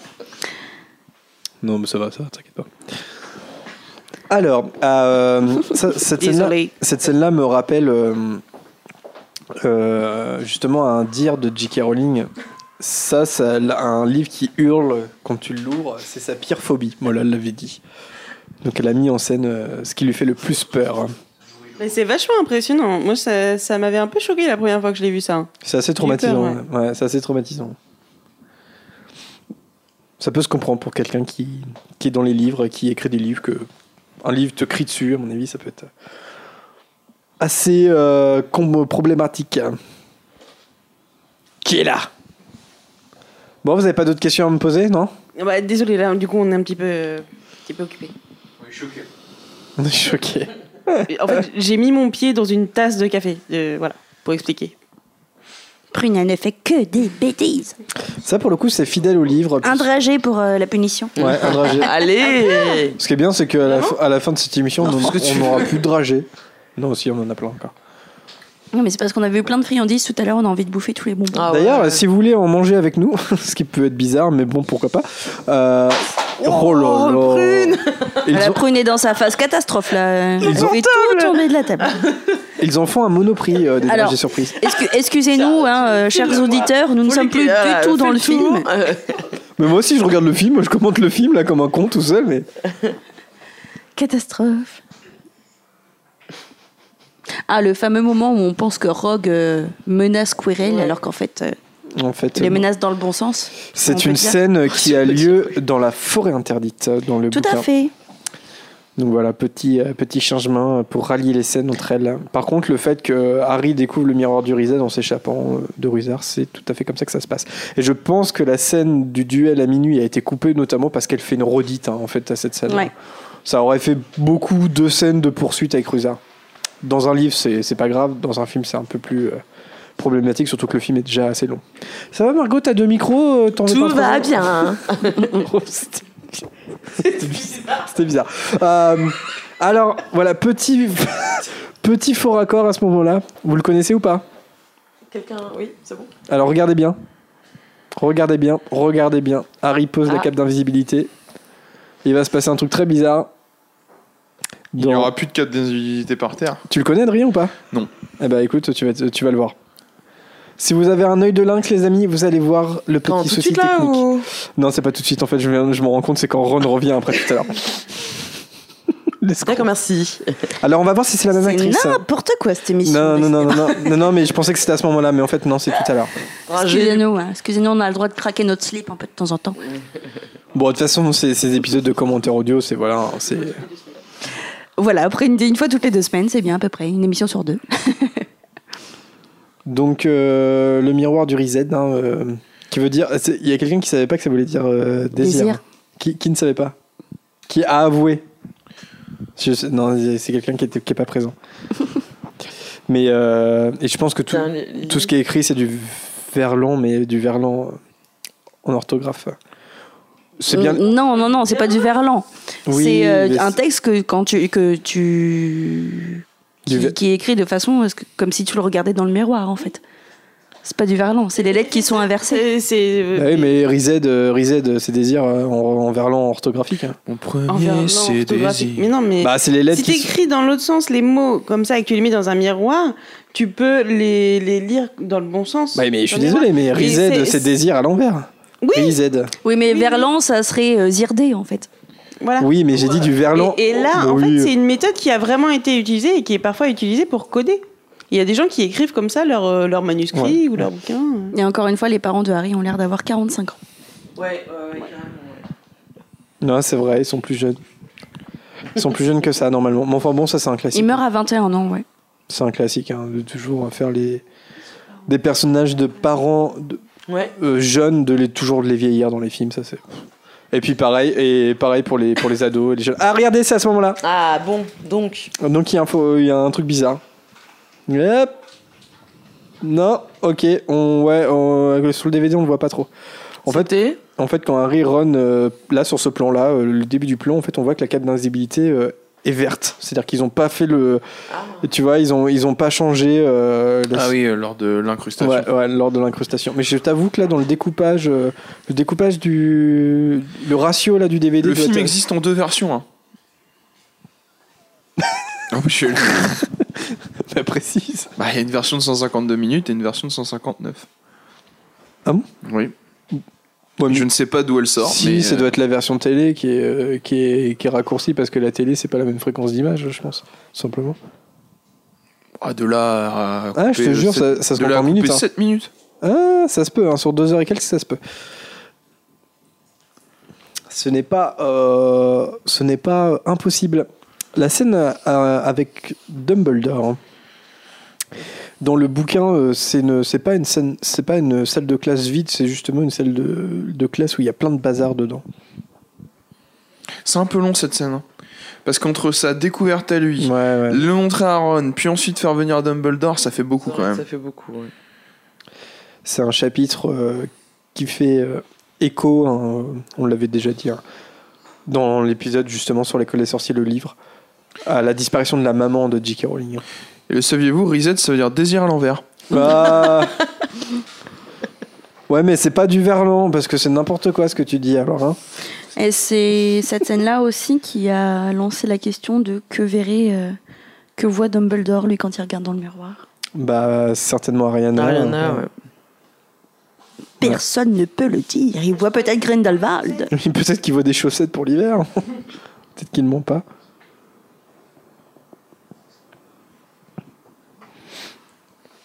Bah, surtout que là, c'est des scènes de, jeu- de chant contre chant euh, assez classiques. euh, encore une fois, avec un jeu des échelles, Dumbledore paraît euh, supérieur, il écrase Harry. Voilà, toujours ce truc de chant. Voilà, euh, plongée contre plongée. Classique du cinéma. La lumière bleutée un peu too much aussi. hein. Pour simuler la nuit. Une vous trouvez nuit pas? américaine. euh, Ouais, vous trouvez pas? Ouais, C'est un peu, c'est un ouais. peu vidéo ça aussi. hein. Enfin, on chipote là. L'hiver. C'est la neige qui. Ouais, ça c'est sympa, genre de plan avec euh, tout maculé, avec des... tout est saturé, et puis t'as l'écharpe euh, jaune et rouge qui ressort. C'est joli. L'étalo est pas non plus ouf hein, entre les plans. Euh, ouais, ouais, il y a, y a des faux raccords d'étalo là. mais- Eh oui, eh oui. Et il y a des faux raccords de CGI hein, en termes d'hibou aussi. Hein. Enfin bon, là on fait nos fines bouches, mais en même temps, euh, voilà, quand on est en 2017, hein, euh, le film a 16 ans, les amis. Non, c'est ouais, pas parce que le film a 16 ans que l'étalo euh, doit pas être constant. Oui. Merde. À la même époque sortait un film qui s'appelait Seigneur des Anneaux, euh, où le pouvoir travail d'étalonnage était bien plus poussé. Certes, là tu vois, Poudlard euh, fait. Matte Paintings. Ouais, ouais. Alors ça c'est la scène, euh, c'est une scène qu'on peut voir dans, quand, Emma Watson et Radcliffe et Rupert Grint ont été castés. Et euh, c'est la première scène qu'ils ont joué ensemble. Voilà. Et Ah. on, on peut le voir sur YouTube. Oui. Ouais. Et c'est la fameuse scène où t'as as Emma Watson qui, qui, qui parle, enfin qui fait les répliques des autres. Voilà, elle fait la réplique de, fait la réplique de Rupert et de Daniel parce qu'elle a- elle arrive pas, elle, a- voilà, elle peut pas s'en empêcher. Vous pouvez la Oui, elle a eu ce tic ouais, sur Ouais, le tournage, c'est vrai. Et euh, ouais, et même sur le tournage, et du coup, euh, Chris Columbus était vachement attentif à ça pour pas qu'elle le reproduise. Et, euh, et c'est marrant de, c'est marrant de les voir. vous pouvez les voir sur YouTube. C'est la, la scène où, où, du coup Hermione découvre Nicolas Flamel. C'est pas comme ça hein, que Nicolas Flamel est découvert. Comment vous vous rappelez dans le bouquin comment on découvre Nicolas Flamel? Une carte de choco grenouille. C'est. euh, Ouais. T'allais dire une connerie? Non, non, pas du tout. J'allais dire un truc qu'on voit déjà en fait. Ah. En fait non, c'est euh, euh, Neville se fait ensorceler par euh, d'un bloc-jambe. Il arrive euh, tout penaud dans la salle commune de Gryffondor et du coup Harry lui donne son choco grenouille pour le réconforter, mais il garde la carte. Enfin, c'est Neville qui lui dit "Ben non, garde la carte, tu fais collection." Et c'est là qu'il relie la, la description de la carte d'Albus Dumbledore et qu'il retrouve le nom de Nicolas Flamel. Là, c'est un petit raccourci de scénario, comme c'est comme Hermione, c'est Madame Je sais tout, et ben c'est elle qui le découvre dans un gros livre. Ce qui est un peu un Deus ex machina. Oui, euh, complètement. Mais comme la plupart des choses Ce dans Harry Potter. hein. Euh, après tout, euh, dans les reliques de la mort, il se passe exactement la même chose. hein. ouais. Avec Ah, les contes de. Biddle le Bard et... ouais, mais là pour le coup, c'est ouais, mais euh, ouais, ouais, je suis d'accord. Mais enfin, là c'est un peu plus complexe parce que c'est justement c'est un conte auquel Hermione ne croit pas. Il y a un truc assez intéressant où c'est c'est écrit dans un bouquin, mais pour elle ça reste un conte et les reliques de la mort n'existent pas. Oui, non, mais je veux dire, c'est qu'elle trouve la vérité dans les livres.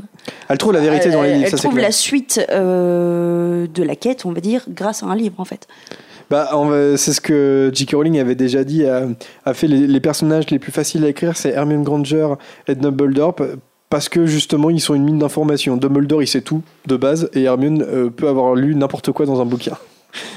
Côté euh, Ouais, romancière, c'est très pratique. C'est un peu, un peu dommage. cette Bah là encore une fois, dans... mais après dans l'école des sorciers, c'est pas comme ça dans le livre. hein. C'est là, c'est les films qu'on justement qu'on fait cette facilité là. Surtout qu'elle leur dit d'aller fouiller dans la réserve et tout et compagnie, alors que le livre il est dans son dortoir depuis le début. Euh, Abusé quoi, Hermione, abusé. Mm. Norberta. Bah ouais, Norberta, qui est une femelle, on l'apprend au mariage de Bill et Fleur, mais ça c'est pour les aficionados. Le regard de Robbie Coltrane, j'avais oublié. Là par contre, Hermione, elle a beau lire des livres, elle voit un dragon, et elle dit C'est un dragon? Bah oui, non. Non, c'est un pékinois.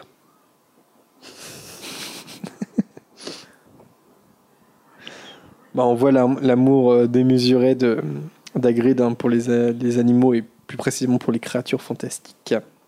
Pour les créatures dangereuses, surtout. Ouais, c'est vrai, c'est vrai. Ah bah tiens, on va, on va passer la, la scène qu'on a entendue la semaine dernière dans l'épisode de McGonagall. Puisque Malfoy va surprendre Hagrid et le trio. Voilà, Qui est là? Hmm, Je me demande bien qui ça peut être. la tête de fouine de Malfoy, tu sais qui se raconte ça? Ça voilà, c'est ce genre de composition de plan hyper classique avec une amorce où il se passe un petit truc et puis pouf, l'action qui va se dérouler.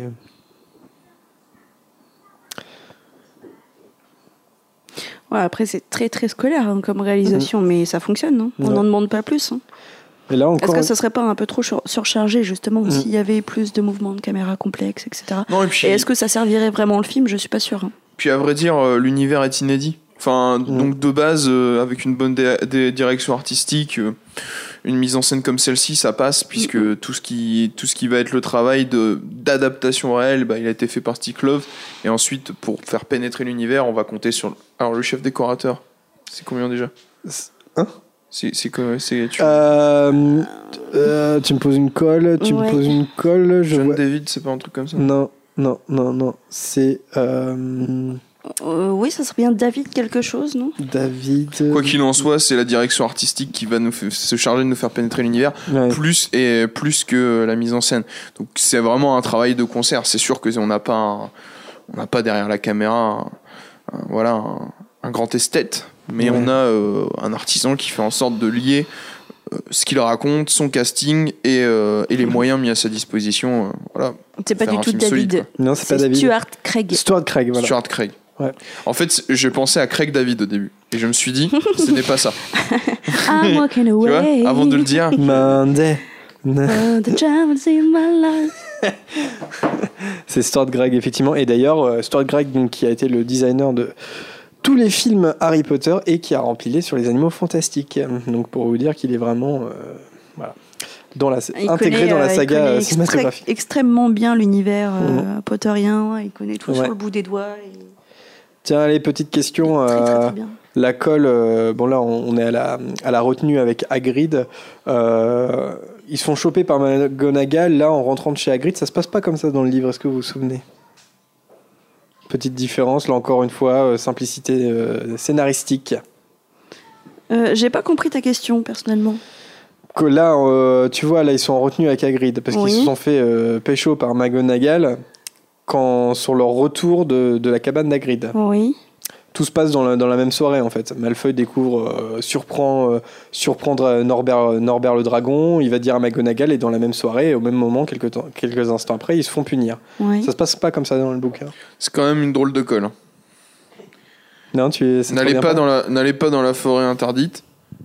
Bon bah du coup allez faire votre colle là-bas. En fait, le film évacue tout, un, chapitre dans, le bouquin qui est euh, le fait qu'il faut libérer Nor- euh, il faut libérer Norbert le dragon et notamment avec le personnage de Charlie Weasley puisque les amis de Charlie vont chercher euh, Norbert. Il y a tout un tout un échange comme ça de lettres et en fait Harry Harry et Hermione emmènent Norbert dans, sur la plus haute tour là, de, de la tour d'astronomie et en fait ils oublient la cape d'invisibilité en haut de la Ah tour oui, oui, oui, et Harry et. Hermione se font pécho par, euh, par, euh, par McGonagall. Et c'est la raison pour laquelle il n'y a pas Ron en retenue dans le bouquin, notamment. Alors que c'est le cas dans le film, parce que le film doit, doit mettre l'accent sur le trio. Voilà, c'est le trio qui est l'important. C'est ce qu'on a dit tout à l'heure, c'est que le trio est présent dès le début, ce qui n'est pas le cas dans le bouquin. Retenue un petit peu dangereuse? Voilà. Oui, c'est clair, c'est, ça s'apparente à un peu de. Pas de la torture, mais c'est limite, quoi. Tu sais très bien qu'il y a des euh, créatures euh, très dangereuses dans la forêt interdite, interdite et puis hop, tu les envoies faire une petite balade avec Hagrid, euh, tranquille. Ne vous inquiétez pas, monsieur le directeur, c'est juste des licornes qui ont été abattues C'est ça. pour boire leur sang. C'est pas comme s'il y avait des, des centaures et des loups-garous et plein de... Ouais, c'est clair. J'aime bien Malfoy quand il dit euh, D'accord, mais je veux croque dur. Les croque est trop mignon. Surtout que c'est le plus peureux de tous. C'est beau, ça ces plans là comme ça. ouais, ça c'est joli. Ça j'adore. Ouais, ouais, avec les lumières euh, derrière la, la fumée. euh. Tout, tout studio, là, on, voit, on voit les lignes des projecteurs. C'est clair. Mais euh, ça donne un charme. Ça donne un charme. Marcel et sa machine à fumer. Marcel et jeune. c'est un peu ça. Envoie, Marcel, envoie Croque dur. Crookshank en anglais. Crookshank Ah non, mais non. Crookshank, c'est une vraie Crookshank. prison, je crois. hein. Non, c'est pas ton. Croque dur, c'est Feng. Voilà. Ce qui veut dire croc. Il aurait dû s'appeler croc. hein. Croque dur. Croque dur, c'est un peu. Bon, pourquoi pas. Non, moi je préfère croque dur. Ouais. C'est trop cool. Ouais. Bah. Comme euh, croque dur, fume sec. euh, Hmm. Je trouve que tous ces noms d'animaux sont trop bien. Dors debout, tout ça. Le dors debout. J'aurais préféré Dru. Comme Alors oui, je suis, je suis vraiment d'accord avec toi. Non, mais ça sonne bien. Quand il y a plein de Ah, c'est Vanessa qui me c'est le fait trop- rappeler, moi j'avais oublié. euh. Mais c'était tellement bon. c'est un boulet, Harry, et il tombe sur une racine. Sur la seule racine. sur la seule racine en plus, c'est clair. C'est très Nazgûl. ça. Ouais, c'est clair. Ah putain, c'est la Avec même le chose. cheval et tout. hein. Ah, oh là, le cheval. Oh, qu'est-ce que j'ai pas dit Ça, j'avais trouvé ça très mal fait, moi, même à l'époque. Centaure. Le fait qu'il s'envole. Alors ça, c'est trop C'est un cheaté parce que épouvantail. Tu sais Quirrell qui vole et tout. c'est- Je, je trouve. Ah oui, merde, j'ai spoilé. Mais c'est pas Quirrell, là, c'est juste l'esprit de Voldemort. hein. Ah, pour moi, c'est. Ah bah c'est Quirrell quand même parce que l'esprit de Voldemort il doit se balader avec quelqu'un, il a besoin d'un autre. Pour moi, c'est Quirrell. Ouais. Ah ouais possible que ce soit Ah. Quirrell. Ah, Bah, si, c'est- si. Dans le Bah, bouquin, c'est Quirrell. hein. Ouais, mais là, du coup. euh, Non mais alors ça veut dire que Voldemort il peut complètement se, il peut complètement se désolidariser de Quirrell, donc euh, c'est bizarre quand même. Ce serait une espèce de. Là, Bah oui, que oui, parce que euh, enfin quand avant que Quirrell le trouve, euh, il C'est vrai que moi, j'ai l'impression que le film te, te fait croire que c'est Voldemort. Mais pour moi, c'est pas possible en fait. C'est Pour moi, c'est Mm. Ouais, parce que le, le- la cape qui s'envole là, elle est vide dedans. Bah, c'est a- encore pour éloigner euh, Bah, elle est vide. euh, les gens de. Bah tu, tu vois rien, enfin oui ça oui n'a non mais aucune je suis d'accord, consistance. je suis d'accord que c'est, enfin tel qu'il se déplace et tout, c'est comme un spectre euh, tout ça, ouais, mais c'est ça, comme mais un du esprit, coup, le, le fait que comment dire que Voldemort ait besoin de Quirrell, ça veut dire que la fin elle devrait pas se passer comme ça en fait, tout simplement. C'est que ça devrait pas être aussi. euh, il y a- il y a- pour moi, euh, tout l'intérêt de Quirrell, c'est de montrer que Voldemort il est dépendant Ouais. de quelqu'un. Donc, je, euh, je- s'il arrivait à se désolidariser pour aller boire du sang de licorne, ça me paraît quand même étrange. Bah si, parce qu'à la fin, quand euh, Harry touche Quirrell et qu'il se décompose en un tas de fumée, on voit bien ensuite le- Ouais, l'esprit- l'esprit de Voldemort qui fait une sorte de tourbillon euh, qui traverse Harry et qui Mm. le rend Bah, inconscient. encore une fois, encore une fois, je, je trouve ça euh, étrange en fait. C'est plus, euh, c'est- ça me, c'est pas, c'est pas, oui, c'est pas impossible, mais ça me paraît étrange. euh, à ce moment-là, les enjeux sont bizarres quoi. Enfin, ils sont, ou ils sont bizarrement placés. Ouais, moi, j'y- Donnez-nous votre avis. moi, j'y crois. Ouais, ouais, donnez votre avis. Moi, j'y crois moyen que ce soit le- l'espèce de truc là de. Ah, tu vois, c'est marrant. voit à la hein. fin, donc que ce soit. ouais. 16 ans qu'on voit le film et au final, euh, tu vois, euh, Ouais. moi là-dessus, j'étais, j'étais quand même assez persuadé. Et d'ailleurs, quand, dans- quand j'ai lu L'Enfant Maudit et qu'il y a les scènes où Delphi vole euh, euh, au, au labyrinthe, je, je pense toujours à cette scène de l'école de sorciers, la manière dont la cape a de s'envoler. Mm, Je- mm, mm. C'est, très théâtral en fait. Mm. Là, c'est intéressant cette scène, j'aime beaucoup parce que c'est le moment où en fait euh, c'est la grande histoire qui commence. C'est-à-dire que Harry le dit, il fait Je pensais que Rogue voulait voler la pierre pour lui-même, mais en fait il veut la donner à Voldemort. Et euh, là, c'est la prise de conscience qu'il y a, qu'il y a une plus grande histoire, euh, celle qui va durer euh, 8 films et 7 bouquins. à savoir Voldemort. Quoi?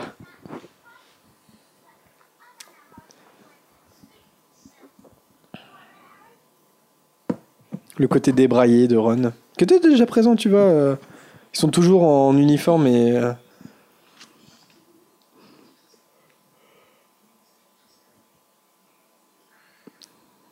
Puis encore une fois, là, euh, Stunk. J'avais tous les éléments euh, en main et je me rappelle que Deus tiens, ex c'est très machina. bizarre. Voilà. avec Dagrid. D'ailleurs, c'est là qu'on voit que la cabane a complètement changé de place hein, à partir du troisième volet. Alors, moi, il y a un truc qui m'a toujours choqué à ce moment-là. C'est, regarde, à mon avis, c'est une scène. Alors, c'est très clairement une scène où euh, Daniel, Emma et Rupert n'ont pas joué avec Robbie Coltrane. Regardez-moi cette incruste derrière qui est dégueulasse. Et C'est on, vrai. on- on voit, on voit sur les, et l'éclairage, il est mauvais sur. Regardez, regardez. Ouais, c'est vrai, c'est mal détouré et tout. Ah non, c'est dégueu. Ils sont en train de parler à un membre de l'équipe technique, hein, très clairement. Ils sont, ils sont pas en train de jouer ensemble. hein. Ce qui est un peu dommage hein, en soi. hein.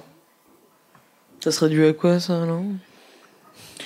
À mon avis, la première Planning, contrainte, c'est le euh, décor. À mon avis, Ouais. à mon avis ouais, peut-être, il y a peut-être le planning. La première contrainte, c'est aussi le décor. Et on s'aperçoit aussi que le décor est pas du tout raccord avec les, pro- euh, les prochains épisodes de la saga, parce Bah, que t'as vu la place où est, euh, où est la cabane Ouais, c'est par rapport à Harry Potter et le prisonnier d'Azkaban, où il est tout Mm. en bas d'une pente, euh, et d'ailleurs, enfin, on peut regarder, ça surplombe et tout. Là, c'est comme si la cabane, elle était juste à la sortie de. Ouais, non, ils ont château, complètement changé la place de Mm. la cabane avec le pont En suspendu. termes tout, de géographie, Ouais, c'est. C'est comme le. Comment dire, Weasley, ça a été complètement modifié, quoi. Ouais. Donc, euh, ouais. Moi, ça m'avait un peu déçu, d'ailleurs, que ce soit à ce point-là différent.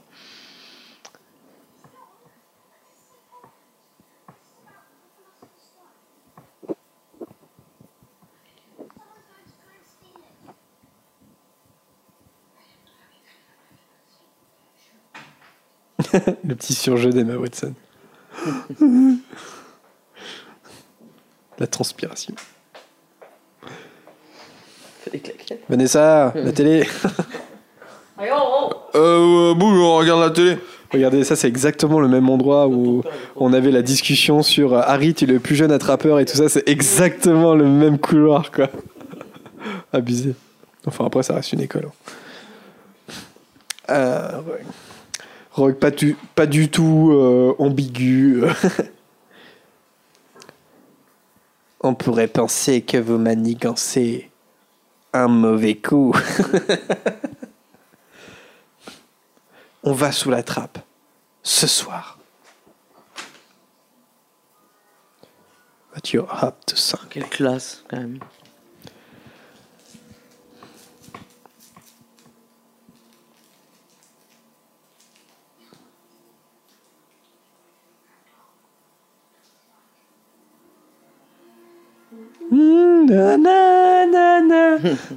Pardon.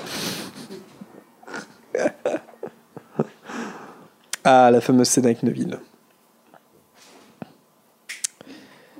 Ce moment où Gryffondor va gagner la coupe des quatre maisons grâce à lui.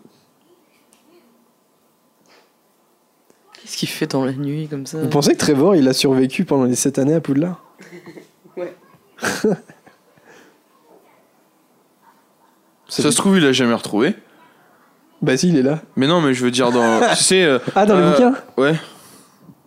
Euh... Enfin, ah non, c'est bah non, je suis con, c'est au tout début de celui-là où il dit, où c'est dit euh, un, tra- un jeune garçon nommé Trevor a perdu son crapaud. Non, parce que dans le bouquin, il le retrouve... Un jeune garçon nommé Neville, pardon, a perdu son crapaud. Mes excuses. Dans, dans le livre, il le retrouve, euh, mais euh, un petit peu avant, en fait. Il le retrouve quand ils descendent des barques. Donc, euh, non, non, Trevor est bien là. Sommes. D'ailleurs, euh, le thème d'Edwige aurait dû s'appeler le thème de Trevor. Fun fact. Fun fact.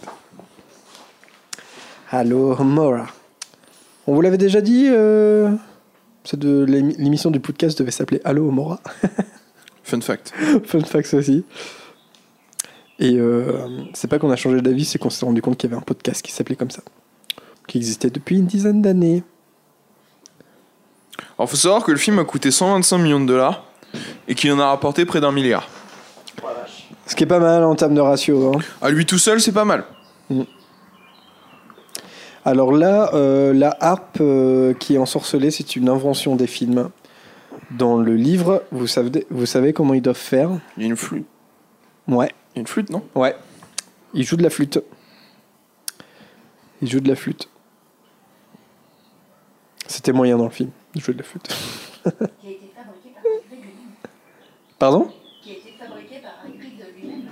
Ah, bah oui, oui, oui. Ouais, c'est vrai. Dis-le, oui. Ah oui, euh, donc euh, la, la flûte a été créée par Hagrid lui-même, euh, entre guillemets, parce que c'est une citation de Vanessa du 13 mai 2017.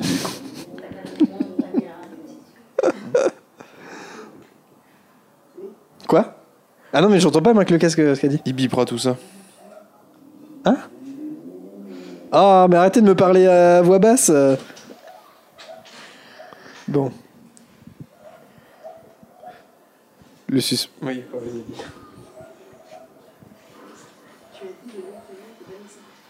Ah Bah, je le biperai, je le biperai.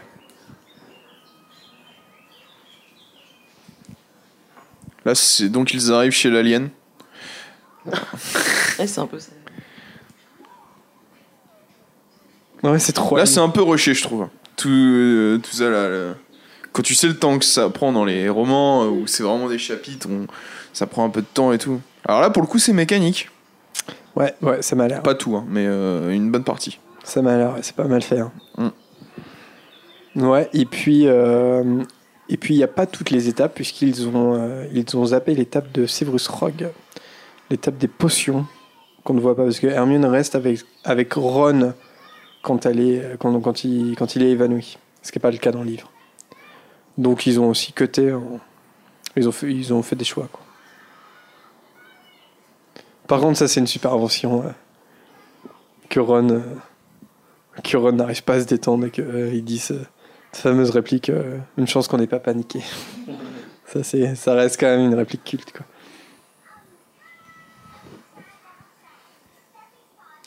Euh, c'est une scène qu'on avait déjà évoquée, euh, je crois que c'était pour le podcast d'Hermione, parce que dans le livre, c'est, euh, c'est intéressant parce qu'il y a, son aspect euh, né moldu qui revient, puisque elle, elle comprend, elle se remémore très vite qu'il faut de la lumière en fait. Et en fait elle cherche à faire du feu et elle dit mais on n'a rien pour faire du feu.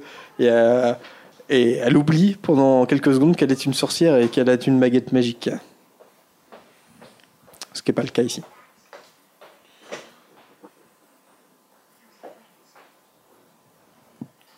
l'étape de Madame Bibine. Euh non non je dis de bêtises. Non je pense toujours que c'est l'étape de Madame Bibine. C'est l'étape de Fleetwick voilà, je, je pense toujours que c'est l'étape de Madame Bibine à cause des balais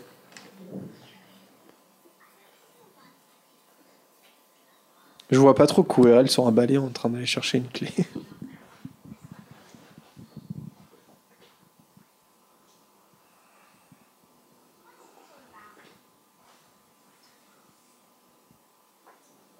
Ah bah oui, il y a une autre étape qui a été zappée dans les films. C'est l'étape de Quirrell, justement. Parce qu'il y a un troll. D'ailleurs, ça met pas la puce à l'oreille à Dumbledore, ça. Enfin bon, bref, passons. Il y a un troll dans Poudlard, et comme par hasard, l'étape. la protection de Quirrell, c'est un troll. Non, il fait pas le pont. Soit.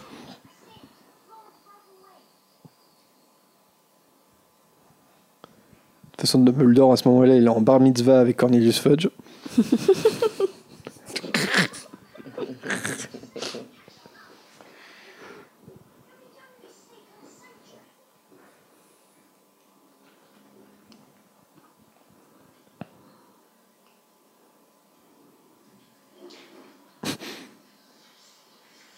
Ça te fait toujours peur cette scène, euh, Prune? Je te vois sursauter quand les, quand les petites euh, clés s'emballent. Ça doit être très désagréable. Ah ouais. Ça va faire très mal, oui. De toute façon, les gamins se font torturer dans Harry Potter. hein. Ils sont toujours blessés. Bah, on se dirait euh, en été quand tu fais un barbecue et qu'il commence à faire nuit et que t'as toutes les bestioles qui arrivent quoi. Très Ok. très bonne euh, métaphore, euh, Jérémy. Là, les gens reconnaissent. À cause de la lumière halogène que t'as laissé allumer, tu vois, pour faire un peu de lumière. Mhm. Nous sommes une émission sur Harry Potter, mais aussi sur le camping.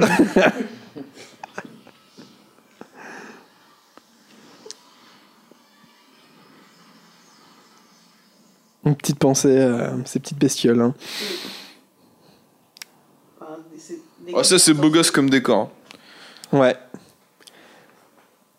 D'ailleurs, allez, vas-y, un petit fun fact. Euh, Emma Watson a piqué une pièce de l'échiquier, elle a jamais voulu le dire, elle l'a avoué des années plus tard. Elle avait peur de. Une pièce de cet échiquier-là Euh, Une petite pièce, ouais. C'est très discret. mais non, mais. On n'a pas compris. Emma est arrivée avec un gars, camion, demain. avec un camion Super U et elle a récupéré un truc sur le plateau. et C'est pas trop ce qui s'est passé. Bah, la, la dame, en fait, que tu vois à la fin. C'est comme, euh, c'est pareil, les, les galions, euh, les pièces de monnaie, euh, ils en avaient euh, fait frapper certaines qui étaient vraiment en métal. Ils en avaient fait un certain nombre. Et les pièces disparaissaient. Chaque jour du tournage, il y en avait de moins en moins. Et en fait, les gens les foutaient dans leur poche et ils les embarquaient chez eux. Ce qui fait qu'après, pour les films d'après, ils ont fait que des, des pièces en plastique. Parce que ça leur coûtait trop cher, du coup. Donc il doit y avoir une centaine de personnes qui, les poches remplies de, qui ont les poches remplies de galions.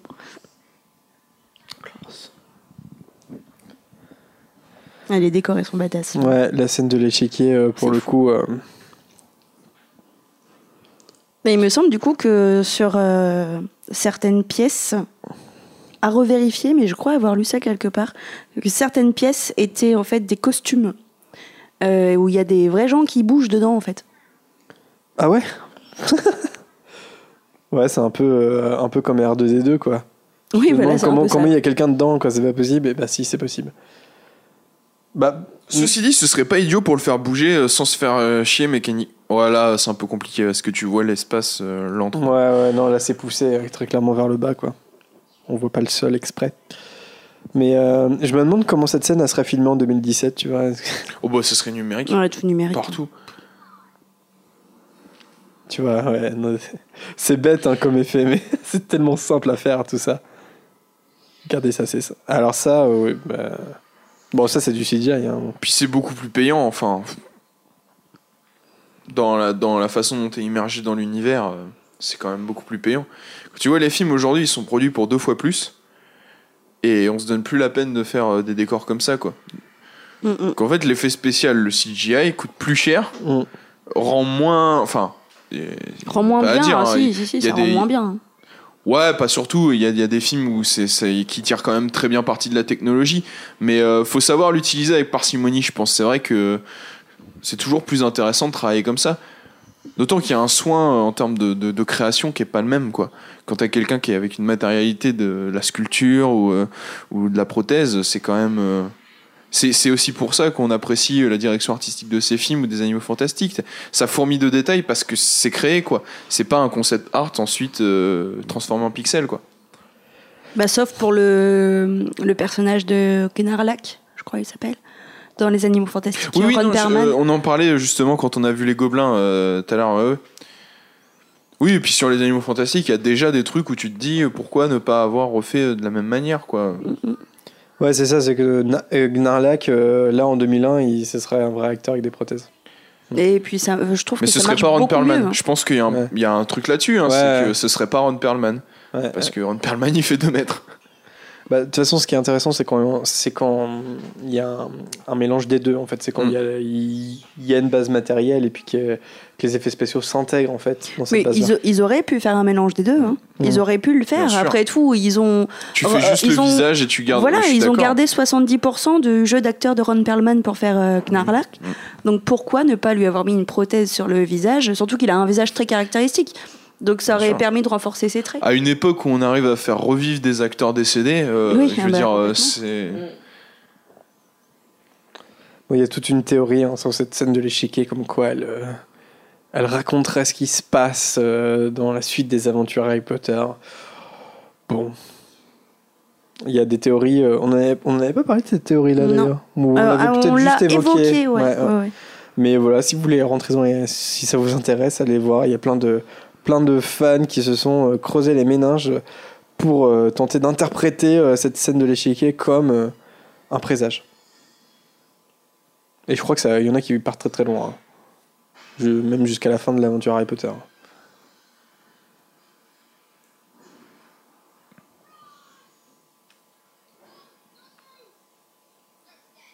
Donc, tu sais, on en parlait encore la semaine dernière sur McGonagall, mais on est d'accord, c'est son, son étape à elle, c'est Ouais. pas, de la- c'est pas de la métamorphose. hein.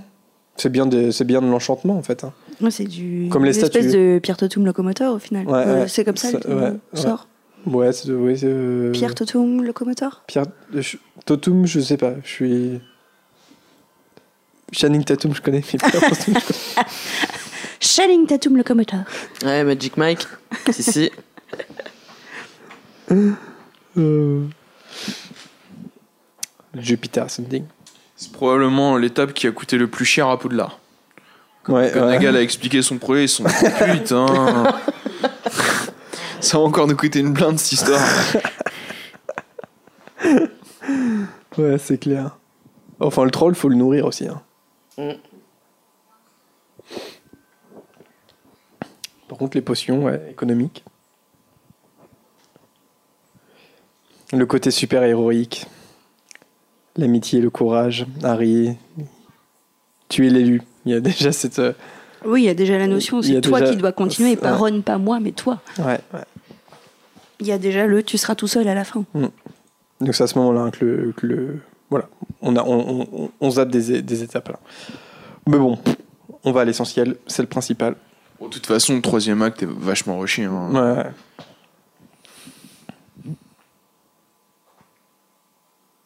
Bon, pourquoi avoir fait une si grande salle grandiose, impressionnante pour cacher une petite pierre dans un miroir du Rized Dumbledore a le goût du spectacle. Quoi? Attendez, là, je suis. Comment? Mais non, c'était Je Rogue. suis, je suis pétrifié d'étonnement. Je suis ton père. C'est quand même un très bon twist.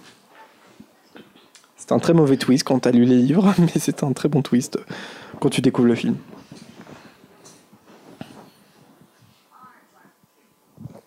D'ailleurs, ça, ça va être une. Je sais même pas si c'est important de le dire, mais euh, ça va être récurrent dans les aventures d'Harry Potter. Il y aura à chaque fin d'Harry Potter, il y aura le twist euh, final. Oui, c'est vrai, toujours une révélation un peu. Et puis euh, surtout vrai. l'entourloupe, euh, la machinerie euh, du pendant toute le pendant toute l'histoire pour te faire croire au faux coupable. Mais c'est toujours un peu une structure de, de whodunit ou de, ou de, ou de comment dire, d'enquête. Mm. Tu vois, c'est, c'est toujours, il y, a un- il y a des mystères et au fur et à mesure, on les dépiote pour, euh, pour s'apercevoir. Il y a, même les reliques de la mort, hein, au final, c'est encore à la recherche de quelque chose. Mm. Un Ah, objet, ouais. une pièce, euh, Bah en fait, euh, ouais. le moyen de se sortir vivant d'une coupe, d'une compétition. Ouais. Mais c'est surtout un schéma, euh, pour le coup, qui est évident dans les, euh, euh, dans les quatre premiers Harry Potter, en fait. C'est-à-dire qu'à partir du 5, il n'y a plus ce côté où on va pointer le doigt vers un faux coupable et on perd un peu ce côté-là. Dans l'ordre du Phénix, c'est pas ça. L'ordre du Phénix, c'est surtout la possession d'Harry par Voldemort. Le 6, il y a le prince de sang mêlé, mais en fait, c'est une, identité cachée, mais euh, voilà, on n'émet pas de suspicion sur qui ça peut être. Alors que dans le, bah, dans le 2, ça va être euh, Tom Vold- euh, Voldemort, Tom Voldemort, Voldemort et euh, l'héritier de Salazar Serpentard. Dans le 3, ça va être Sirius Black n'est pas méchant. Et dans le 4, ça va être Maugret Folleuil est en fait la personne qui manipule, qui manipule depuis le début. Ça, c'est un peu cheaté comme truc quand même. Alors qu'on pense tous que c'est. euh, Alors, soit on peut penser que c'est Ludo Verpé, euh, ou soit un peu Barty Croupton. euh, Enfin, voilà, il y a plein d'indices, euh, c'est un peu plus dispersé. Mais néanmoins, que le schéma reste le même. La QRL, on est vraiment sur une logique de twist. hein. Ça, c'est pas mal. hein, le... C'était tout trouvé hein, quand même pour adapter. euh, Il y a un miroir, il y a quelqu'un qui a deux visages. Bon, bon en termes de, de mise en scène, euh, c'est intéressant. hein. Et quel visage?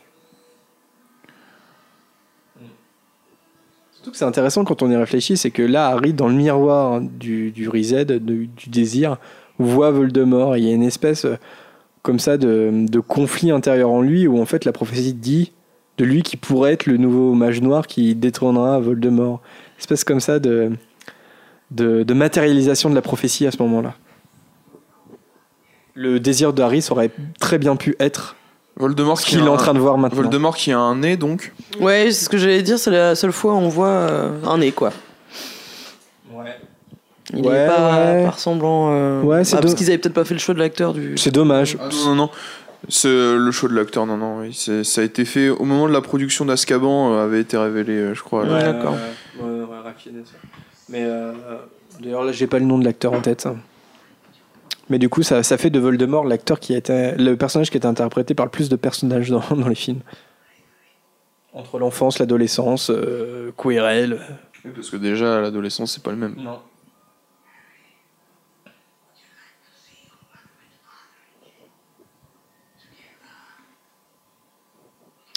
Bon, bah, ça, c'est pas mal hein, comme petit effet visuel.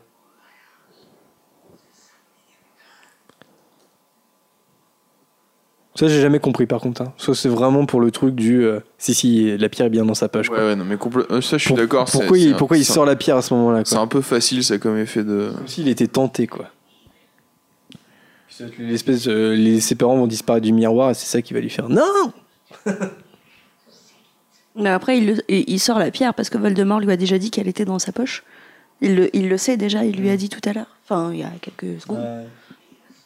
Parce que n'oublions pas que c'est un Légilimens. Qu'il a lu dans son esprit. Ah voilà, Ah bah, bah, ça, si, Quirrell vole. ça me fait penser à ça me fait penser à Delphi ça aussi. Cette manière thé- très théâtrale de prendre son envol. Quirrell vole, ouais. Donc potentiellement, c'était lui dans la forêt. Pour moi, c'est Quirrell, ça fait pas de question, mais avec les mouvements de la cape, c'est pas...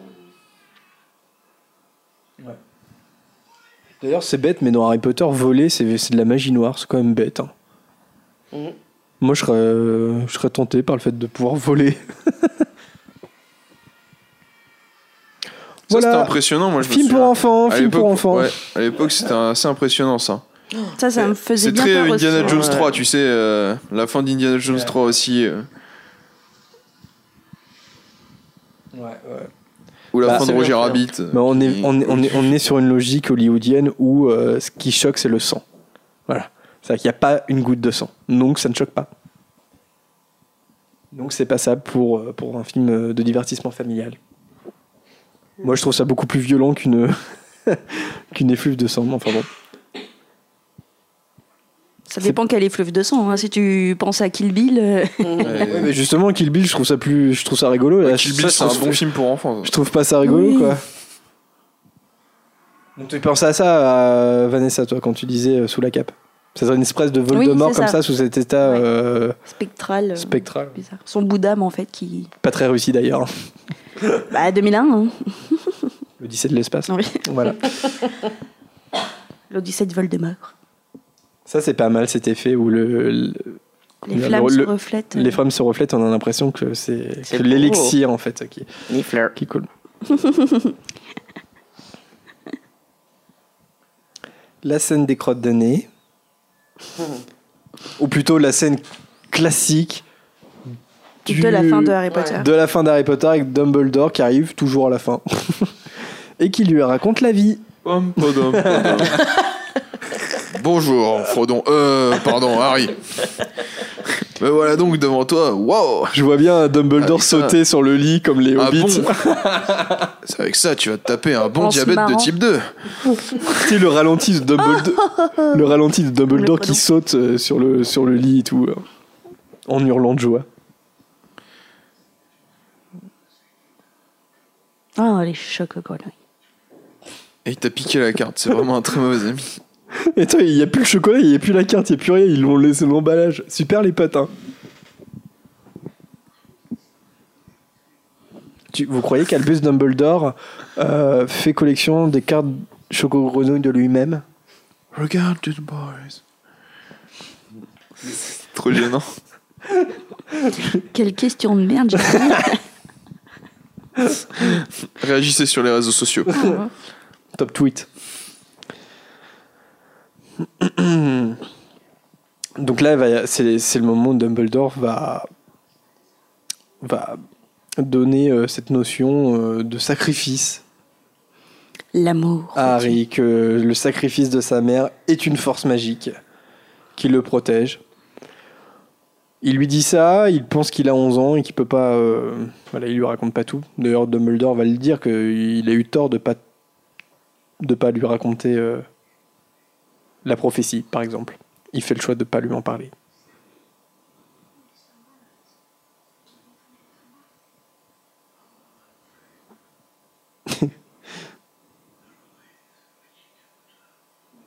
Richard Harris, il a, il a un peu ce côté des fois où, dans certaines expressions du visage, t'as l'impression qu'il sait plus où il habite en fait. Il y a un truc. euh, Non, mais c'est vrai. Merde, j'ai oublié mon texte.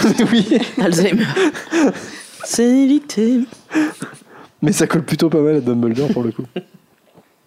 Alors, c'est c'est- c'est l'instant de se dire est-ce que Law, c'est ressemblant avec euh, Richard Harris tu vois? Oui. Oui, vous allez voir. Ça va passer. Il y a- il y a moi, il y a- puis il y a les yeux bleus là.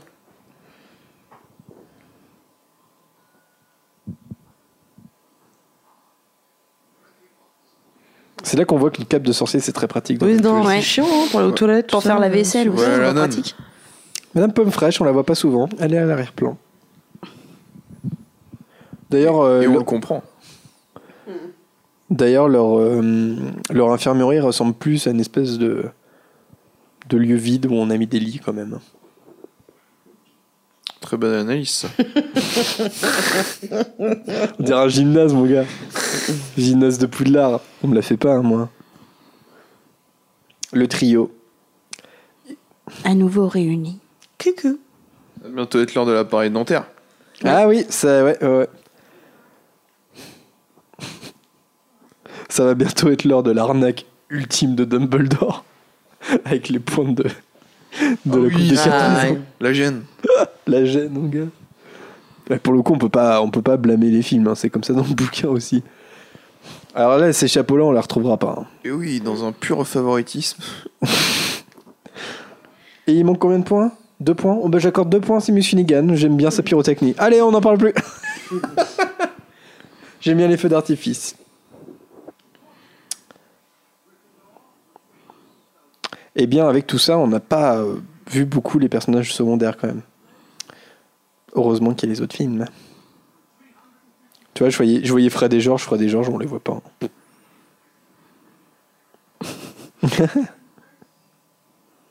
la, tête, la tête de McGonagall aussi. Bah, elle fait la tronche, hein, c'est Mm. normal. D'ailleurs, euh, elle se change jamais, euh, McGonagall? Non C'est toujours la même tenue Ok. Tu restes dans les conséquences.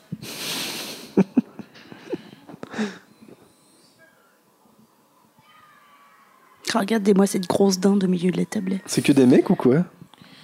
Que des mecs. Ah, Ah, Qu'est-ce cette qui- tête Qu'est-ce qu'il joue Tête bien? à claque. Il joue bien. On est sur exactement la même lumière les- de, de la première soirée euh, du choix pot.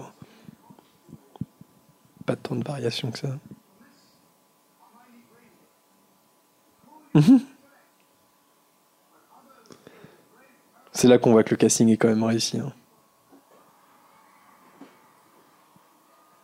Ce piché, je suis fan.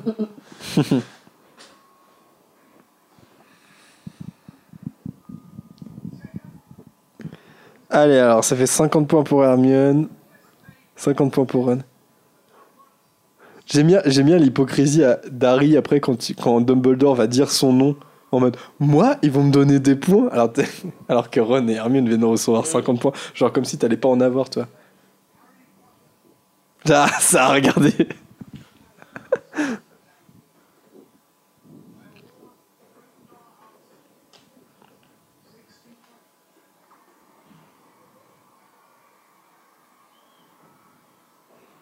On est égalité avec les Serpentards. Regarde là, regarde là. Trop contente. Oh, la tête qui se paye les jumeaux. Ils ont tellement changé physiquement.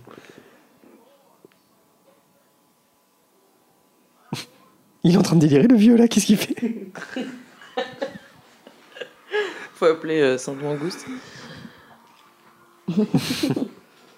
Il faut savoir que Ma- Matthew Lewis euh, n'a jamais eu les oreilles décollées. En fait, il a des prothèses derrière les oreilles pour. euh, voilà, les C'est vrai sortir. Hmm Il a aussi du rembourrage sous son costume. Ce qui c'était pas du tout un petit gros, euh, enfin un petit gros, Ah. un petit enrobé, pardon. Ses dents aussi. Voilà. Donc on se demande pourquoi avoir pris euh, cet acteur pour jouer Neville alors. si, si c'est pour lui foutre euh, des prothèses de partout pour le faire correspondre, c'est quand même pas le bon match. Tu sais, les Américains, ils sont forts pour ça. Ah, ce petit raccord chapeau est toujours aussi vilain, hein, je crois. Attention. Pourquoi Ouais, il y a un raccord chapeau, Oh. si je me souviens bien. Ou c'est pas dans celui-là. Non, c'est peut-être pas dans ce film-là. C'est qui la fille C'est black c'est quoi déjà ce film C'est qui la fille black oh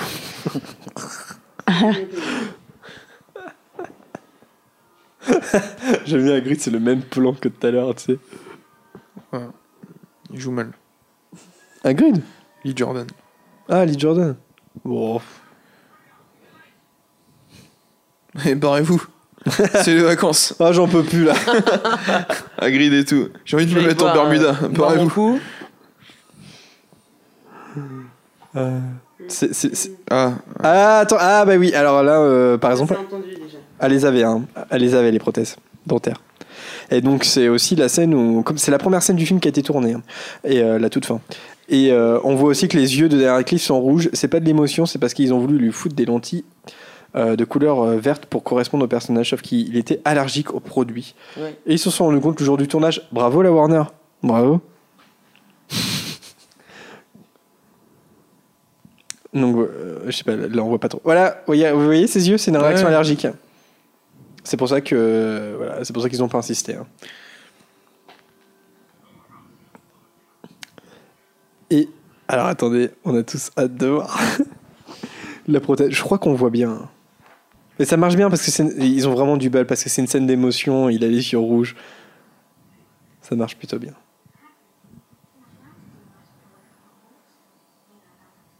c'est pas toi qui vas prendre la loi.